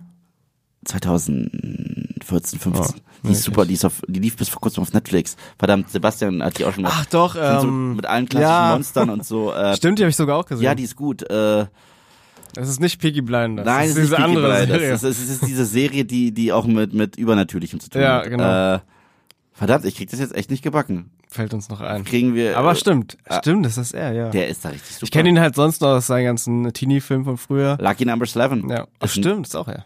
Ja. Okay, okay, okay. Lucky Number 11 ist ein Wahnsinnsfilm. Und Ich habe immer nur diesen einen Film im hast, Kopf. du, du hast den Teenie-Film und du hast den Pearl Harbor-Film im Kopf Ja. von Michael Bay. Ich habe diesen einen Film im Kopf, wo er sich vornimmt, äh, nicht zu masturbieren. Ah, ja. Und dann ist er auf einmal bei Nolan so ein Ja. Physiker. Ja, das, also er hat, er hat ein paar Stufen dahin gehabt. Mhm. So, also es ist jetzt nicht so, dass er aus dem Nichts kommt. Er kann eine Menge, wenn du dem Typen ein gutes Drehbuch gibst. Ich meine, das war Typecasting damals. Er war halt so, so, so, so Mr. Charming in den. Er war ja auch cool. Ja, aber, aber so richtig schauspielerisch wurde er später gefordert. Ja. Also, äh, oh, ich hatte gerade den Namen dieser Serie, es lässt mich nicht los. Verdammt. Willst du es googeln? Es wäre wär nicht das erste Mal, dass wir was in diesem Podcast gegoogelt hätten. So, das haben Marco und ich ehrlich gesagt recht häufig. Äh, Penny, Penny, äh, Pe Pen, Penny Dreadful. Ja, danke. Penny Dreadful. Ich habe sogar eine komplette Staffel davon geguckt, aber. Oh, die Serie ist gut. Ja. So. Ähm, ja, dann müssten wir aber tatsächlich über Louis Strauss sprechen. Robert Downey Jr. Fand ich äh, sehr geil, allein schon aus dem Grund, dass wir ihn eigentlich ja nur noch im Kopf haben als Iron Man vor allem. Dann hat er noch, ich glaube, The Judge habe ich noch gesehen zwischendurch mit ihm. Aber The Judge Duvall. hat er noch während seiner MCU-Zeit Genau. gemacht. Also nach der MCU-Zeit hat er das mit Doolittle probiert. Oh Gott, ja. Den habe ich auch im Kino gesehen. Da, das Finale von Krass, Doolittle- du warst einer von fünf, die den gesehen haben. Ich war nur da, es war so ein Fanscreening und er war halt da. Deswegen bin ich hingegangen. Also ich habe Robert Downey Jr. live gesehen, aber dafür wurde ich danach zwei Stunden gefoltert. Das, ich muss ganz kurz abschließen. Das Finale von Dr. Doolittle. Es geht darum, dass sie einen Drachen finden und du denkst, die müssen ihn besiegen, aber nein, der Drache hat Verstopfungen und Dr. Doolittle löst die und dann wird er angefurzt und dann ist der Film vorbei. Das klingt irgendwie super, tut mir leid. tut mir leid, aber du hast jetzt nicht. Ich habe es in dein Oppenheimer Review reingeschnitten. Nein! Ich musste ein bisschen äh, die Stimmung auflockern, wenn du da so Ja, schwer Pups mit einem Oppenheimer-Film, warum nicht? Ähm, nee, aber ich fand's so geil, weil man hat ihn nur noch im Kopf als so diesen super charismatischen, coolen Ja. Typen, der so total abgeklärt ist, so wie wir ihn ja auch in echt aus Interviews und sowas Ja, kennen. klar. Und da war das erste Mal auf einmal ein Robert Downey Jr., der erstmal anders aussieht Mhm. und vor allem so krass verunsichert wirkt. Also seine erste Szene, wo er im Gericht ist, wirkt er fast, als ob er so angespannt ist und nicht ganz weiß, was er sagen soll und sowas. Und das fand ich super geil. Wir sehen auch die Eifersucht in ihm. Also wir haben ja einen Louis Strauss, der die, die für diese dodgy Anhörungen letztendlich verantwortlich ist. Ja, der im Schatten von Oppenheimer steht äh, und sitzt. Wortwörtlich gibt's ja diese eine Szene. Und das finde ich spannend, weil du nimmst den Typen, der jetzt äh, das Blockbuster-Kino dominiert hat und das elf Jahre und der inszeniert wurde auf der Leinwand, wie jeder Typ will sein wie er. Und du hast ihn jetzt etwas gebrechlicher, etwas älter, die Haare sind nicht mehr alle da, äh, er hat einen Comb-Over und hat einen, einen, einen frustrierten Stolz und guckt rüber auf Oppenheimer.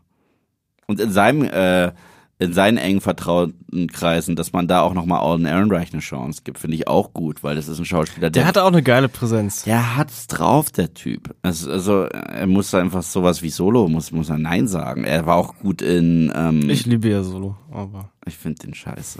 Aber ich fand den auch gut in dem Coen Brother Film Hail Caesar. Da war der auch super. Der, der ist ja der schlechte Schauspieler. Der ne? Cowboy, genau. äh, ich ist jetzt nicht mein Lieblings Coen Brother Film, aber ich fand den ganz, ganz Ja. nett. Das ist halt der Begriff von ganz nett. So. Ja, aber sonst hat er viel gemacht. Äh, Cocaine Bear. Ach stimmt, da war er auch Da dabei. war er nicht schlecht. Also der Film war jetzt nicht Er war mega, lustig, aber ja. Mhm. er war gut in der Rolle. Der, der hat, der hat Comedic Timing, der hat aber auch eine On-Screen-Präsenz und dieses Demanding, was du brauchst, fand ich gut. Aber gerade zum Ende, ich meine, guck mal, Geschichtsafficionados wissen, dass äh, ähm, Louis Strauss als wirklich ein Bad Guy der amerikanischen Geschichte zählt. Ja, aber im Film ähm, gehen sie damit ein bisschen um wie beim Ende eines äh, Polit-Thrillers slash The Usual Suspects Moment, wenn du da nochmal siehst, wo er überall drin saß und wie er eigentlich ähm, das, also dieses ähm, ganz, diese ganze Anhörung fabriziert hat. Dass es er, dass es auf seinen Mist gewachsen Ja. ist, äh, finde ich sehr spannend. Ja, mehr kann ich zu dem auch gar nicht sagen. Also, ähm, ich finde, jetzt, wenn wir zum nächsten kommen, vielleicht mit, mit Damon dann zum Beispiel, äh, ich finde, Robert Downey Jr. ist auch das Gute, dass er wirklich da unter, er ist ja halt dieser Megastar und er ist ja nur in einer kleinen Rolle hier und er geht super darin unter. Ja. Matt Damon ist ein Schauspieler, den finde ich immer super, aber es ist auch immer Matt Damon. Ja, ja, ja. Und in dem Film sieht man es ja. Es gibt sogar so ein paar Dialoge mit ihm, die, wo ich schon das Gefühl habe, die sind auf Matt Damon zugeschrieben. Gerade den, den man auch für einen Trailer benutzt hat. So kurz vor dem Test in Wo New Mexico. Nee, nee, kurz vor dem Test in New Mexico. Wenn ähm, Oppenheimer sagt, äh, die, die Chancen sind sehr gering, dass die ganze Welt in die Luft geht. Und er wirklich so stoppt für diesen Moment, wo man im Kino sogar kurz schmunzeln und kichern kann und er sagt, ähm, was heißt gering? Und ja, es wäre besser, wenn sie null sind. Ja. Das ist so ein Matt Damon-Satz und das ist so ein Matt Damon-Delivery, dass ich einfach sage, Matt Damon. so. Ja, er hat halt auch nur diesen Schnauzer. Ich weiß nicht, gibt ihm doch, also ja, die Figur sah wahrscheinlich in echt so aus, aber das gerade bei Schauspielern, die eh nicht ganz aus sich selber so ausbrechen können, denen nur so Ich Schnauzer setze zu mir jetzt einen geben. Schnurrbart auf und das ist ein ganz anderer Mensch. so fehlt nur noch diese Fake-Nase mit der runden Brille und Das dann ist er nicht mehr mit Damon. Das hatte er ja sogar in Oceans 13, haben die ihm so eine Fake-Nase gegeben, um die zu infiltrieren, weißt du noch? Ja, es war eine gute Zeit, wo Matt Damon gefühlt auch in jedem Film als Gastrolle aufgetaucht ist. Ja. Naja. Naja, ähm. Es, es, stimmt, aber, aber es ist ja nicht so, als wenn er jetzt, also wir, wir klingen jetzt so, als wenn wir auf Matt Damon Nein. Matt Damon ist immer Matt super Damon trotzdem. ist super. Also ich, ich mag ja auch sehr gerne The Martian tatsächlich, den er mit extrem langen Sequenzen alleine getragen hat. Das können nur bestimmte Das Schauspieler. stimmt. Also das ist ein bestimmtes Talent, so einfach nur ein Set zu haben. Ein Schauspieler, der redet mit sich selbst. Und äh, Pflanzkartoffeln. ja, Kackkartoffeln. Stimmt, ja. Kacke-Kartoffeln bitte. Wir wollen es hier genau haben im Podcast. Ähm, deswegen, also ich, ich finde Matt Damon schon gut, aber ja, er ist der eine Schauspieler in dem Film, wo du sagst, das ist Matt Damon. Mhm. So, Gary Oldman, der verschwindet eh in ich, alle Rollen. er Also- verschwindet so sehr, dass du schon wieder sagen musst, es muss Gary Oldman sein, niemand redet sonst so. Ja, also es würde mich nicht mal wundern, wenn sich herausstellt, dass ich gerade mit Gary Oldman den Podcast mache. so, also er, Ich ja, mache genau. jetzt den Mission Impossible Move. Genau, wollte ich sagen, wollte ich sagen. Also Gary Oldman, der, der kann halt alles. So. Ja. und Keanu Reeves nicht. Ich, ich muss jedes Mal erwähnen, wenn ich Gary Oldman erwähne, kann ich nicht an Bram Stokers Dracula vorbei und I know where the bastard sleeps. Ich kann's. Der arme Keanu, lass ihn in Ruhe. Ich liebe Keanu und ich bin sehr froh, dass er seine Sparte gefunden hat. Ich meine, John Wick 4 fand ich der Wahnsinn und er hat so wenig Dialog wie noch nie zuvor. Yeah. Yeah. Es ist jetzt zweisilbig, das Wort. Es ist jetzt zweisilbig. Ähm, wo, wollen wir noch kurz über das Ende sprechen? ja, auf jeden Fall. Soll ich anfangen? Ja, ja, bitte. Äh, ich finde, das Ende hat mich eigentlich am meisten beschäftigt. Weil ähm, es geht ja darum, dass wir noch mal so einen Endmoment haben. Wir erfahren, was er mit Einstein besprochen hat. Und es ist ja so ein, äh, ja, eigentlich so ein Endzeit-Monolog, Monolog, den du am Ende hörst, dass er ja Angst hat, dass er vielleicht wirklich mit der Atombombe was angestoßen hat, was er nicht mehr aufhalten kann und am Ende wird sich die ganze Welt deswegen selber zerstören.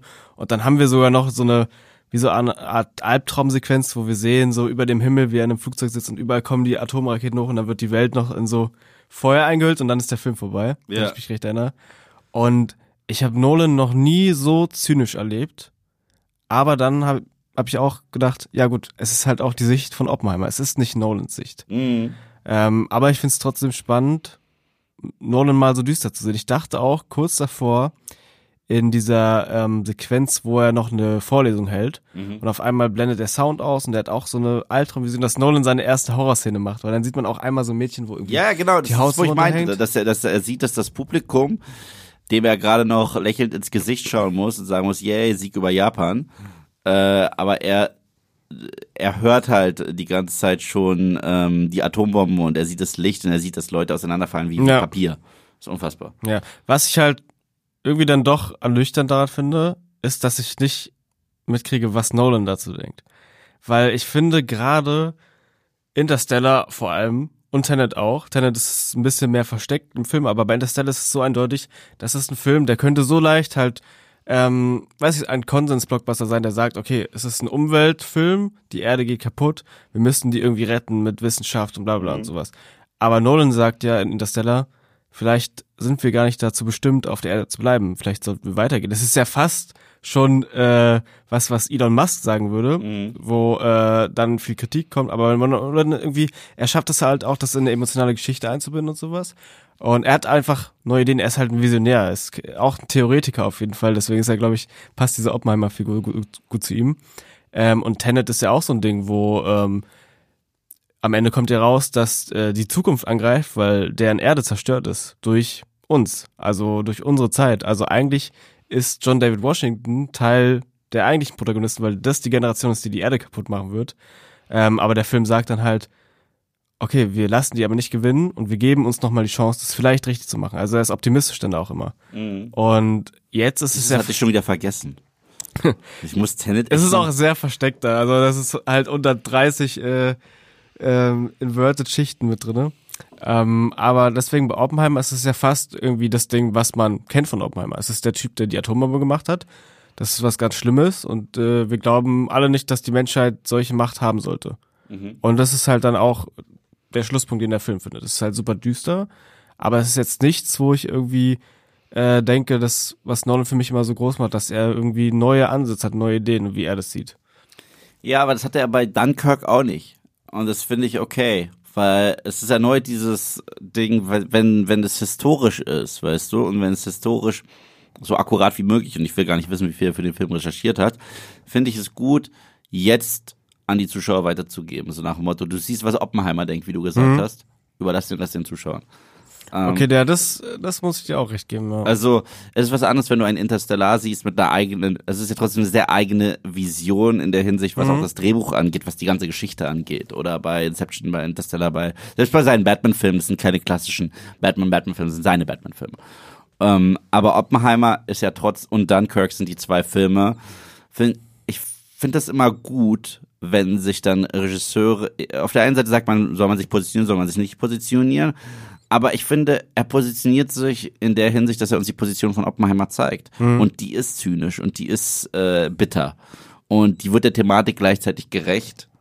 Und dass er uns damit dann einfach zurücklässt. Zurück bleibt die Warnung, die Oppenheimer gehört hat. Und äh, um den Trailer zu zitieren, we all know what happened next. So, und das finde ich halt geil. Ja, ich würde widersprechen bei Dunkirk zum Beispiel, weil es ist ein Antikriegsfilm, Ja, ja. der aber total hoffnungsvoll eigentlich endet, total humanistisch. Ja klar, aber er ist halt auch diesen Leuten tatsächlich gewidmet. Die kamen auf Booten und haben das äh, von ihrem zivilen Dorf ausgelöst. Aber ähm, er hat ja keine richtige Haltung, was ist richtig, was ist falsch, abgesehen davon, Menschenleben zu retten. Ja, aber Ah, das finde ich immer, das hat Ja. er immer. Also er hat zwar Ideen und sowas, aber es bleiben ja Ideen. Er sagt nie, so ist die richtige Sache. Weil zum Beispiel habe ich mit meinem Bruder über Interstellar letztens geredet und äh, er meint, er findet das Ende total düster. Die sind alle in so einer Röhre, wo die nachbauen, wie sie früher gelebt haben und er findet das total schlimm. Und ich finde eigentlich, dass der Film das sehr positiv darstellt. Ähm, bei Dunkirk hast du diesen Moment, wo Tom Hardy vor dem brennenden Flugzeug steht am Ende und das hat auch sowas es hat, schon, bittersüßes. es hat schon fast was Optimistisches, obwohl er höchstwahrscheinlich jetzt äh, liquidiert wird. Genau. Zumindest wird er in Gefangenenlage. Genau, und Tenet finde ich da auch super zwiespältig. Da weiß ich immer, ja, weiß ich wahrscheinlich selber noch nicht, was der Film überhaupt am Ende doch erzählt. Vielleicht, wenn du ihn nochmal mit mir guckst, hast du noch was anderes. noch ein sechstes Mal. Und deswegen finde ich aber dadurch, dass er so diese Oppenheimer sich dann hast du ein eindeutiges Statement. Da positioniert er sich wirklich zwar durch Oppenheimer, also es ist Oppenheimers Positionierung, aber es ist irgendwie, ich habe das Gefühl gehabt, am Ende wird's doch auf eine Message runtergebrochen. Und die ist halt so, weißt du, wie bei den äh, plumpen Kriegfilmen ist einfach, ja, Krieg ist scheiße und das ist die Message von dem Film und hier ist, okay, äh, Atombomben sind doof. Ja, aber ich, äh, aber so weit würde ich nicht gehen. Also ich würde jetzt nicht gehen auf Atombomben sind doof als Message des Films. Es ist mir zu einfach gedacht. Es ist die, die Message vom Ende. Es ist der auch, auch, ist auch, auch das, auch das würde ich nicht zu weit gehen. Es ist eher, was habe ich getan? Und das ist, äh, und das ist das Spannende. Weißt du, es ist, es ist nicht, äh, Atombomben sind doof, äh, es ist für mich zu plump. Es geht wirklich darum, dass man, was, das, zum Schluss, was wir da sehen, ist ja dieser Prometheus-Mythos nochmal bildlich dargestellt. Da war ein Typ, der äh, zu nah zur Sonne geflogen ist und äh, was runtergeholt hat für uns alle. Und jetzt, es ist erneut dieser Kontrollverlust, was du am Ende siehst. Äh, Und ich finde, das ist viel spannender. ja, das stimmt auch. Also du siehst es ja auch in seinen Augen. Mhm. Er geht ja wirklich einen Schritt zurück und er hat ja generell fast im Film, seitdem er dieses Gespräch mit Einstein hatte, hast du ja so viele Close-ups wie glaube ich noch nie in einem Nolan-Film. Einfach nur von seinen Augen, die ja teilweise tot nach unten gucken, weil über den Film hinweg wird ihm ja nach und nach und nach und nach und nach die Kontrolle entzogen. Ja, finde ich eine geile Sichtweise. Und, Und das finde ich richtig stark. Und das ist sowas, eigentlich hat er es kommen sehen. Ei- ei- Eigentlich hat er es kommen sehen, aber irgendwo noch gehofft. Oder er, ihm waren die Hände gebunden, was ist die Alternative? Zusehen?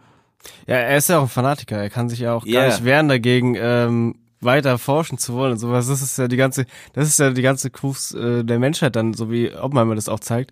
Die Menschen können, aus der Sicht des Films vor allem, die können gar nicht anders als immer weitermachen. Yeah. Deswegen müssen sie erfahren, ist, was Es schlimm ist ist. schon fast dieses biblische mit Ja. diesem Apfel. Oh, der ist lecker, ich sollte ihn nicht Ja. essen. So, ich habe ihn gegessen. Und Ja. Aber was du auch sagst, stilistisch, äh, diese Close-Ups, es ist ja auch fast komplett in IMAX gedreht, der Film. Ja. Und er filmt aber ja eigentlich nur Leute, die in Räumen sitzen und reden. Ja. Äh, aber das geht so gut auf, weil, also ich war mal auf, auf der Berlinale im Kino und dann hat äh, der Regisseur vorher gesagt, er hat ganz viele Close-Ups gemacht, weil er findet, das Beste ist, wenn du im Kino bist und du siehst äh, wirklich das ganze Bild ausgefüllt vom Gesicht. Ja. Und dann habe ich den Film gesehen und hab irgendwie mal wirklich darauf geachtet, wie das wirklich ist, na, wie du jede Regung dann wirklich sehen kannst, umso größer das Bild ist auch. Und bei IMAX hast du ja noch mal mehr Bildinformation. Und gerade bei einem Gesicht wie von Kelly Murphy mit diesen blauen Eisaugen geht es so unfassbar gut auf. Ja, ja.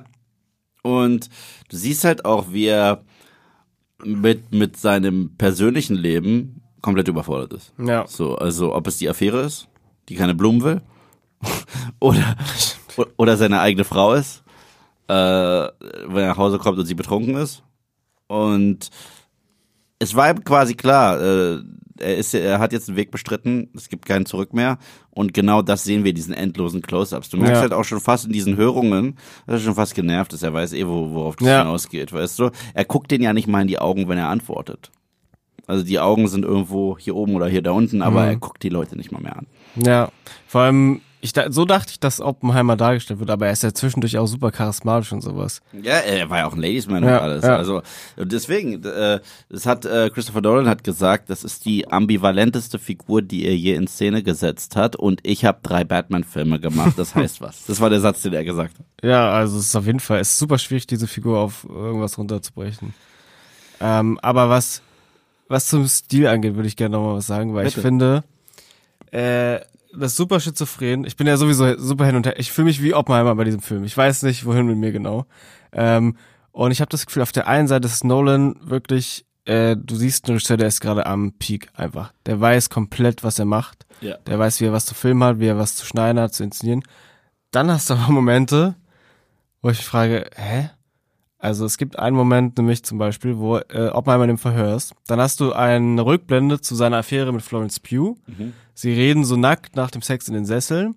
Und dann schneidet er wieder in das Verhör und fährt so um Jason Clark rum und du siehst auf einmal Oppenheimer da nackt sitzen. Ja. Und das ist für mich so eine Filmstudentenszene, die zeigt, er entblößt sich jetzt in diesem Gespräch. Weißt du, so, es ist Symbolism. Ja, ja. Er ist jetzt nackt da. Und äh, ein bisschen muss ich ganz ehrlich sagen auch, und es tut mir leid, weil ich weiß, dass äh, die extra für den Film äh, Schwarz-Weiß IMAX-Film überhaupt erst entwickelt haben, dass es das gibt. Aber ich finde, die Schwarz-Weiß-Sachen sind auch so ein bisschen, äh, ich finde nicht, dass sie dem Film was helfen, weil ich mich auch frage, der ganze Film baut so auf dieser Subjektivität auf, dass ich nicht den Mehrwert sehe davon, irgendwie so eine objektive Ebene damit reinzubringen. Ich finde, die Schwarz-Weiß-Szenen funktionieren gut. Ja. Ich finde, das, das mit der Nacktszene, das gebe ich dir. Das gebe ich dir wirklich. Schwarz-Weiß-Szene finde ich gut, weil der Film auf drei Ebenen spielt und alle drei Ebenen sogar visuell voneinander zu unterscheiden sind. Und das finde ich eigentlich spannend. Du hast das Manhattan Project, wo du diese extremen Whites die ganze Zeit hast. Extreme und ich meine, es füllt ja den ganzen Bildschirm. Man merkt immer, wie viel ein IMAX dreht, wenn sich ganz kurz der CinemaScope dann wieder Ja. äh, einschleicht. Äh, da haben wir die Szenen im, äh, der, in diesem Verhör. Die sind sehr eng, fast nur Closes. Und dann haben wir die Schwarz-Weiß-Sequenzen und die sind wie eine Mischung. Und ähm, weil, weil der, das Spektakel, quote unquote, ist eigentlich schon hinter uns. Die Anhörung, aber das ist so die Conclusio und auch sogar der POV-Wechsel. Weil die sind ja fast komplett Strauss gewidmet. Und das fand ich eigentlich ganz spannend. Das stimmt, ja. Also vom Feeling her hat äh, für mich auch Sinn gemacht, also was du meinst mit der Enge und sowas. Ja. Aber inhaltlich fand ich es irgendwie, ist es für mich nicht aufgegangen, weil ich irgendwie den Mehrwert auch von dieser objektiven äh, Ebene nicht gesehen habe. Und ich, was ich irgendwie, die ganze Zeit, die Schwarz-Weiß-Szenen finde ich sahen nicht gut aus. Wirklich? Also wenn du dir sowas anguckst wie diese ähm, Black and White Chrome Version von Mad Max Fury Road. Habe ich immer noch nicht gesehen. Sowas oder Roma auf Netflix oder solche Sachen. Die haben wirklich so ein richtig geiles Schwarz-Weiß. The Lighthouse. The Lighthouse. The Lighthouse hat einen unfassbar Ja, und ich fand, deswegen war ich eigentlich überrascht, dass sie das wirklich auf Schwarz-Weiß-Film gedreht haben, weil für mich hat sich's angefühlt, als ob die das normal gedreht haben, normal ausgeleuchtet und dann haben sie einen Schwarz-Weiß-Film darüber gelegt. Da war ich irgendwie so stilistisch enttäuscht von einem Mann, der so alles super perfekt macht. Krass. Ja, das Aber- ist mir jetzt gar nicht aufgefallen. Vielleicht, weil ich zu sehr immersiv drin war in der Story. Ähm, aber da muss ich nochmal drauf achten. Ich werde ihn ja eh nochmal ein zweites Mal gucken. Ja, ich werde den auch auf jeden Fall nochmal mit Untertiteln schauen. Äh, ja. Dann kommen wir jetzt langsam zum äh, Ende. Es sei denn, hast du noch was? Dann, äh, das hast du noch mit reingehauen in unser schönes Skript. Hm. Und zwar, wo würdest du den Film jetzt? Du hast es hier reingebracht, jetzt musst du auch äh, abliefern. Wo würdest du den denn einordnen jetzt so in der Filmografie von Nolan? Also wie gesagt, ich habe es eigentlich eher reingebracht, die Frage, weil ich es spannend finde, dass es wirklich Nolan-Film ist, der total rausbricht, finde ich, inhaltlich. Ähm, aber wenn ich ihn jetzt einen soll, irgendwie in einem Ranking oder sowas, ich glaube, er ist so im Mittelfeld. Wollte ich gerade sagen, aber es liegt auch nur daran, dass ich mich, dass ich ihn noch sacken lassen muss. Ja. Daran liegt's wirklich. Das ist ja deswegen, ich, Das war, das war Tenet übrigens bei mir auch. ja. Tenet war genau Mittelfeld so. Ja, das ist halt das Ding. Ich, ich fühle mich so unsicher damit, das irgendwie zu sagen, weil ich weiß, dann werde ich in zwei Monaten diesen Podcast anhören und denken, bitte löschen. Aber ja, ich würde ihm, glaube ich, jetzt auch in Punkten so sieben von zehn geben gerade. Ich eine Acht. Ja, Ja, ja, eine Acht hat er schon auf jeden Fall. Also, aber es ist super schwierig, es ist sau schwierig. Es ist, es ist verflucht schwierig. Es ist halt so ein anderes Biest Ja, von dem, was er sonst macht. Selbst Dunkirk war nicht so. Selbst Tenet war nicht so. Das ist was so eigenes, aber erneut ist es auch das, ich habe so viel Respekt davor. Ich habe so krass Respekt davor, Ja. dass es diesen Film gibt. auf jeden Fall. dass der jetzt rauskommt, dass der mit einem Hype kommt. Ich hoffe, dass der auch am Boxoffice. Äh, Ich kann das so null einschätzen. Aber der, der Film war nicht so teuer. Nee, aber wie den Leute aufnehmen werden auch. Ich denke, der wird ein reiferes Publikum anziehen, definitiv. Das ist jetzt nicht das Blockbuster-Publikum. Und das ist halt das Ding. Ich glaube, Nolan probiert auch in den letzten Jahren, sich ein bisschen als Blockbuster-Regisseur zu entfernen. Mhm. So. Äh, weil das ist ihm so hängen geblieben durch die Dark Knight-Trilogie. Das ist krass, wie jemand, der so extrem das Superhelden-Genre beeinflusst hat und jedes Interview, wo er darauf angesprochen wird, willst du nochmal einen Superhelden-Film machen? Nein. Nein. Auf keinen Fall. Nein, nein, auf keinen Fall. Das ist so der letzte, den du jetzt sehen würdest, dass er nochmal DC-Film macht oder Marvel-Film. Absolut. Aber er ist einfach der Wegbereiter für Für alles. alles davon. Ja, also er und Raimi, wie gesagt, Ja. das sind die beiden, die Ja. Die haben dieses das Ding lo- losgekickt und siehst ja, Raimi äh, durfte sich auch nicht wirklich frei austoben mit äh, Strange 2. Ja. Und ähm, da waren auch 50.000 Leute am Set, die ihm gesagt haben, aber die paar Momente, die Raimi waren, waren das Beste am Film. So und äh, ja, es ist es ist spannend, weil Inception zum Beispiel, das war ihm so wichtig, dass er dem Studio gesagt hat, ich mache euch den dritten Batman-Film nur, wenn ich das Go kriege für Inception. Ja. Das heißt, da hat er schon den Leverage genutzt, weil er wusste, was für ein Banger The Dark Knight ist. Und äh, ja, Inception war dann aber trotzdem ein Blockbuster. Ja. Ist es. Und äh, Interstellar war schon der erste, der nicht mehr so in diese klassische Blockbuster-Schiene gepasst hat. Dafür war er schon zu ruhig. Ich meine, klar, da sind immer noch Leute reingegangen, uh, High Concept, der Typ von Inception. Und damit wurde das so, aber den Film eigentlich so, für das hieß, was er ist, passte da immer weniger rein. Äh, Dunkirk überhaupt nicht. Ähm, Tenet, Schon ein bisschen mehr wieder. wieder ein bisschen mehr aufgrund der Action. Bis du ihn anguckst. Aber bis du ihn richtig anguckst, das ist kein Film, wo sehr viele Leute sagen, äh, wie, wie bei jetzt Inception, den gucke ich mir fünfmal im Kino an. Und äh, Oppenheimer ist jetzt so weit weg davon entfernt, wie du nur sein kannst. Und Respekt ist ja, dass er sich das zutraut und dass, er, dass es ihm meiner Meinung nach auch glückt. Was macht er als nächstes? Da, da fragst du was. Ein Animationsfilm ohne CGI. Die ultimative Aufgabe. Die ultimative Aufgabe. Ja gut, Stop Motion. Nein. Er, er, baut, er, er, baut das selber. So, er, baut die Figuren und, und, und haucht ihnen Leben ein. So. Ich hätte gerne gesehen, dass er First Man gemacht hat und dann wirklich zum Mond geflogen wäre oder sowas. Irgendwie so. Aber Das ist krass. Weißt du, es ist nicht witzig. Er ist der Regisseur, der alles echt machen will. Christian Bale, einer seiner Stammschauspieler, ist der, der irgendwie sich tothungert oder dann äh, extrem voll frisst für so eine Hauptrolle. Wo ich aber dachte, bitte spiel keinen Kranken. So, dann holst du, dann holst du die Krankheit so. Und äh, deswegen, deswegen ist es diese, diese Serien schon so Eye to Eye. Das merkt Ja, man, das merkt ja. man total. Deswegen war ja auch Christian Bale so krass deplatziert in diesem grottenschlechten Torfilm. Sorry, Marco. so, ah ja, ist halt scheiße. Danke. danke. Ja, ich glaube, damit äh, sind wir durch, oder? Ja. Dann bedanke ich mich recht herzlich. War wundervoll, dich mal hier zu haben. Ja, Vielleicht Spaß auch mal im. Trio. Ich glaube, wir könnten auch ganz gut zu dritt viben so. Hat mir wahnsinnig viel Spaß gemacht. Wo findet man dich denn sonst so? Mich findet man in deinen Videos wahrscheinlich, ähm, wenn Spongebob-Memes reingeschnitten werden oder Dr. Doolittle Furzwitze. Ähm, sonst, ähm, ja, bei Filmstarts mache ich ja auch ab und zu dann was. Mhm. Und äh, sonst auf Instagram als Hardy Zaubitzer zusammengeschrieben. Hardy Zaubitzer, ihr habt es hier zuerst erfahren. Harry, nee, Ja, Hardy. der Harry. Dann äh, Grüße gehen raus an Marco. Äh, mach weiter in Urlaub und äh, hör nicht unseren Podcast. so, wir merken das, wenn du ihn hörst, wenn du mir in der nächsten Zeit irgendwie bei WhatsApp schreibst. Äh, und vielen Dank an alle da draußen. Äh, ihr könnt uns weiterhin bewerten. Tut das. Wenn ihr es mögt, dann upvotet. Wenn ihr es nicht mögt, dann müsst ihr nicht bewerten. Ich find's lustig, wie du so zu dem einen Stuhl sprichst, als ob da der Zuschauer sitzt. So. Ja, Method Actor, mein Freund. Method Actor. Richtig gut. Ähm, deswegen, falls ihr, äh, falls ihr was Negatives habt zu bewerten, dann lasst es lieber sein. Dann ist, dann ist der Moment gekommen zu schweigen. Ähm, wir äh, hören uns sehr bald wieder, dann auch wieder zusammen mit Marco. Und ansonsten, wir werden veröffentlicht am Sonntag, wenn ich mich nicht irre. Hast du ein gutes Schlusswort? Genau das ist es, was ich hier nicht habe. Normalerweise enden diese Podcasts immer mit einem thematisch passenden Schlusswort und häufig zwingt mich Marco dazu, irgendeine Imitation zu machen oder er schreibt irgendwas auf und das muss ich dann eventuell in meiner Epic Trailer Voice vorlesen. Hast du irgendwas? Dass ich dir sage, was du nachmachst. Nein, du kannst selber das Schlusswort haben. Dann sage ich, I am become death, destroyer of worlds.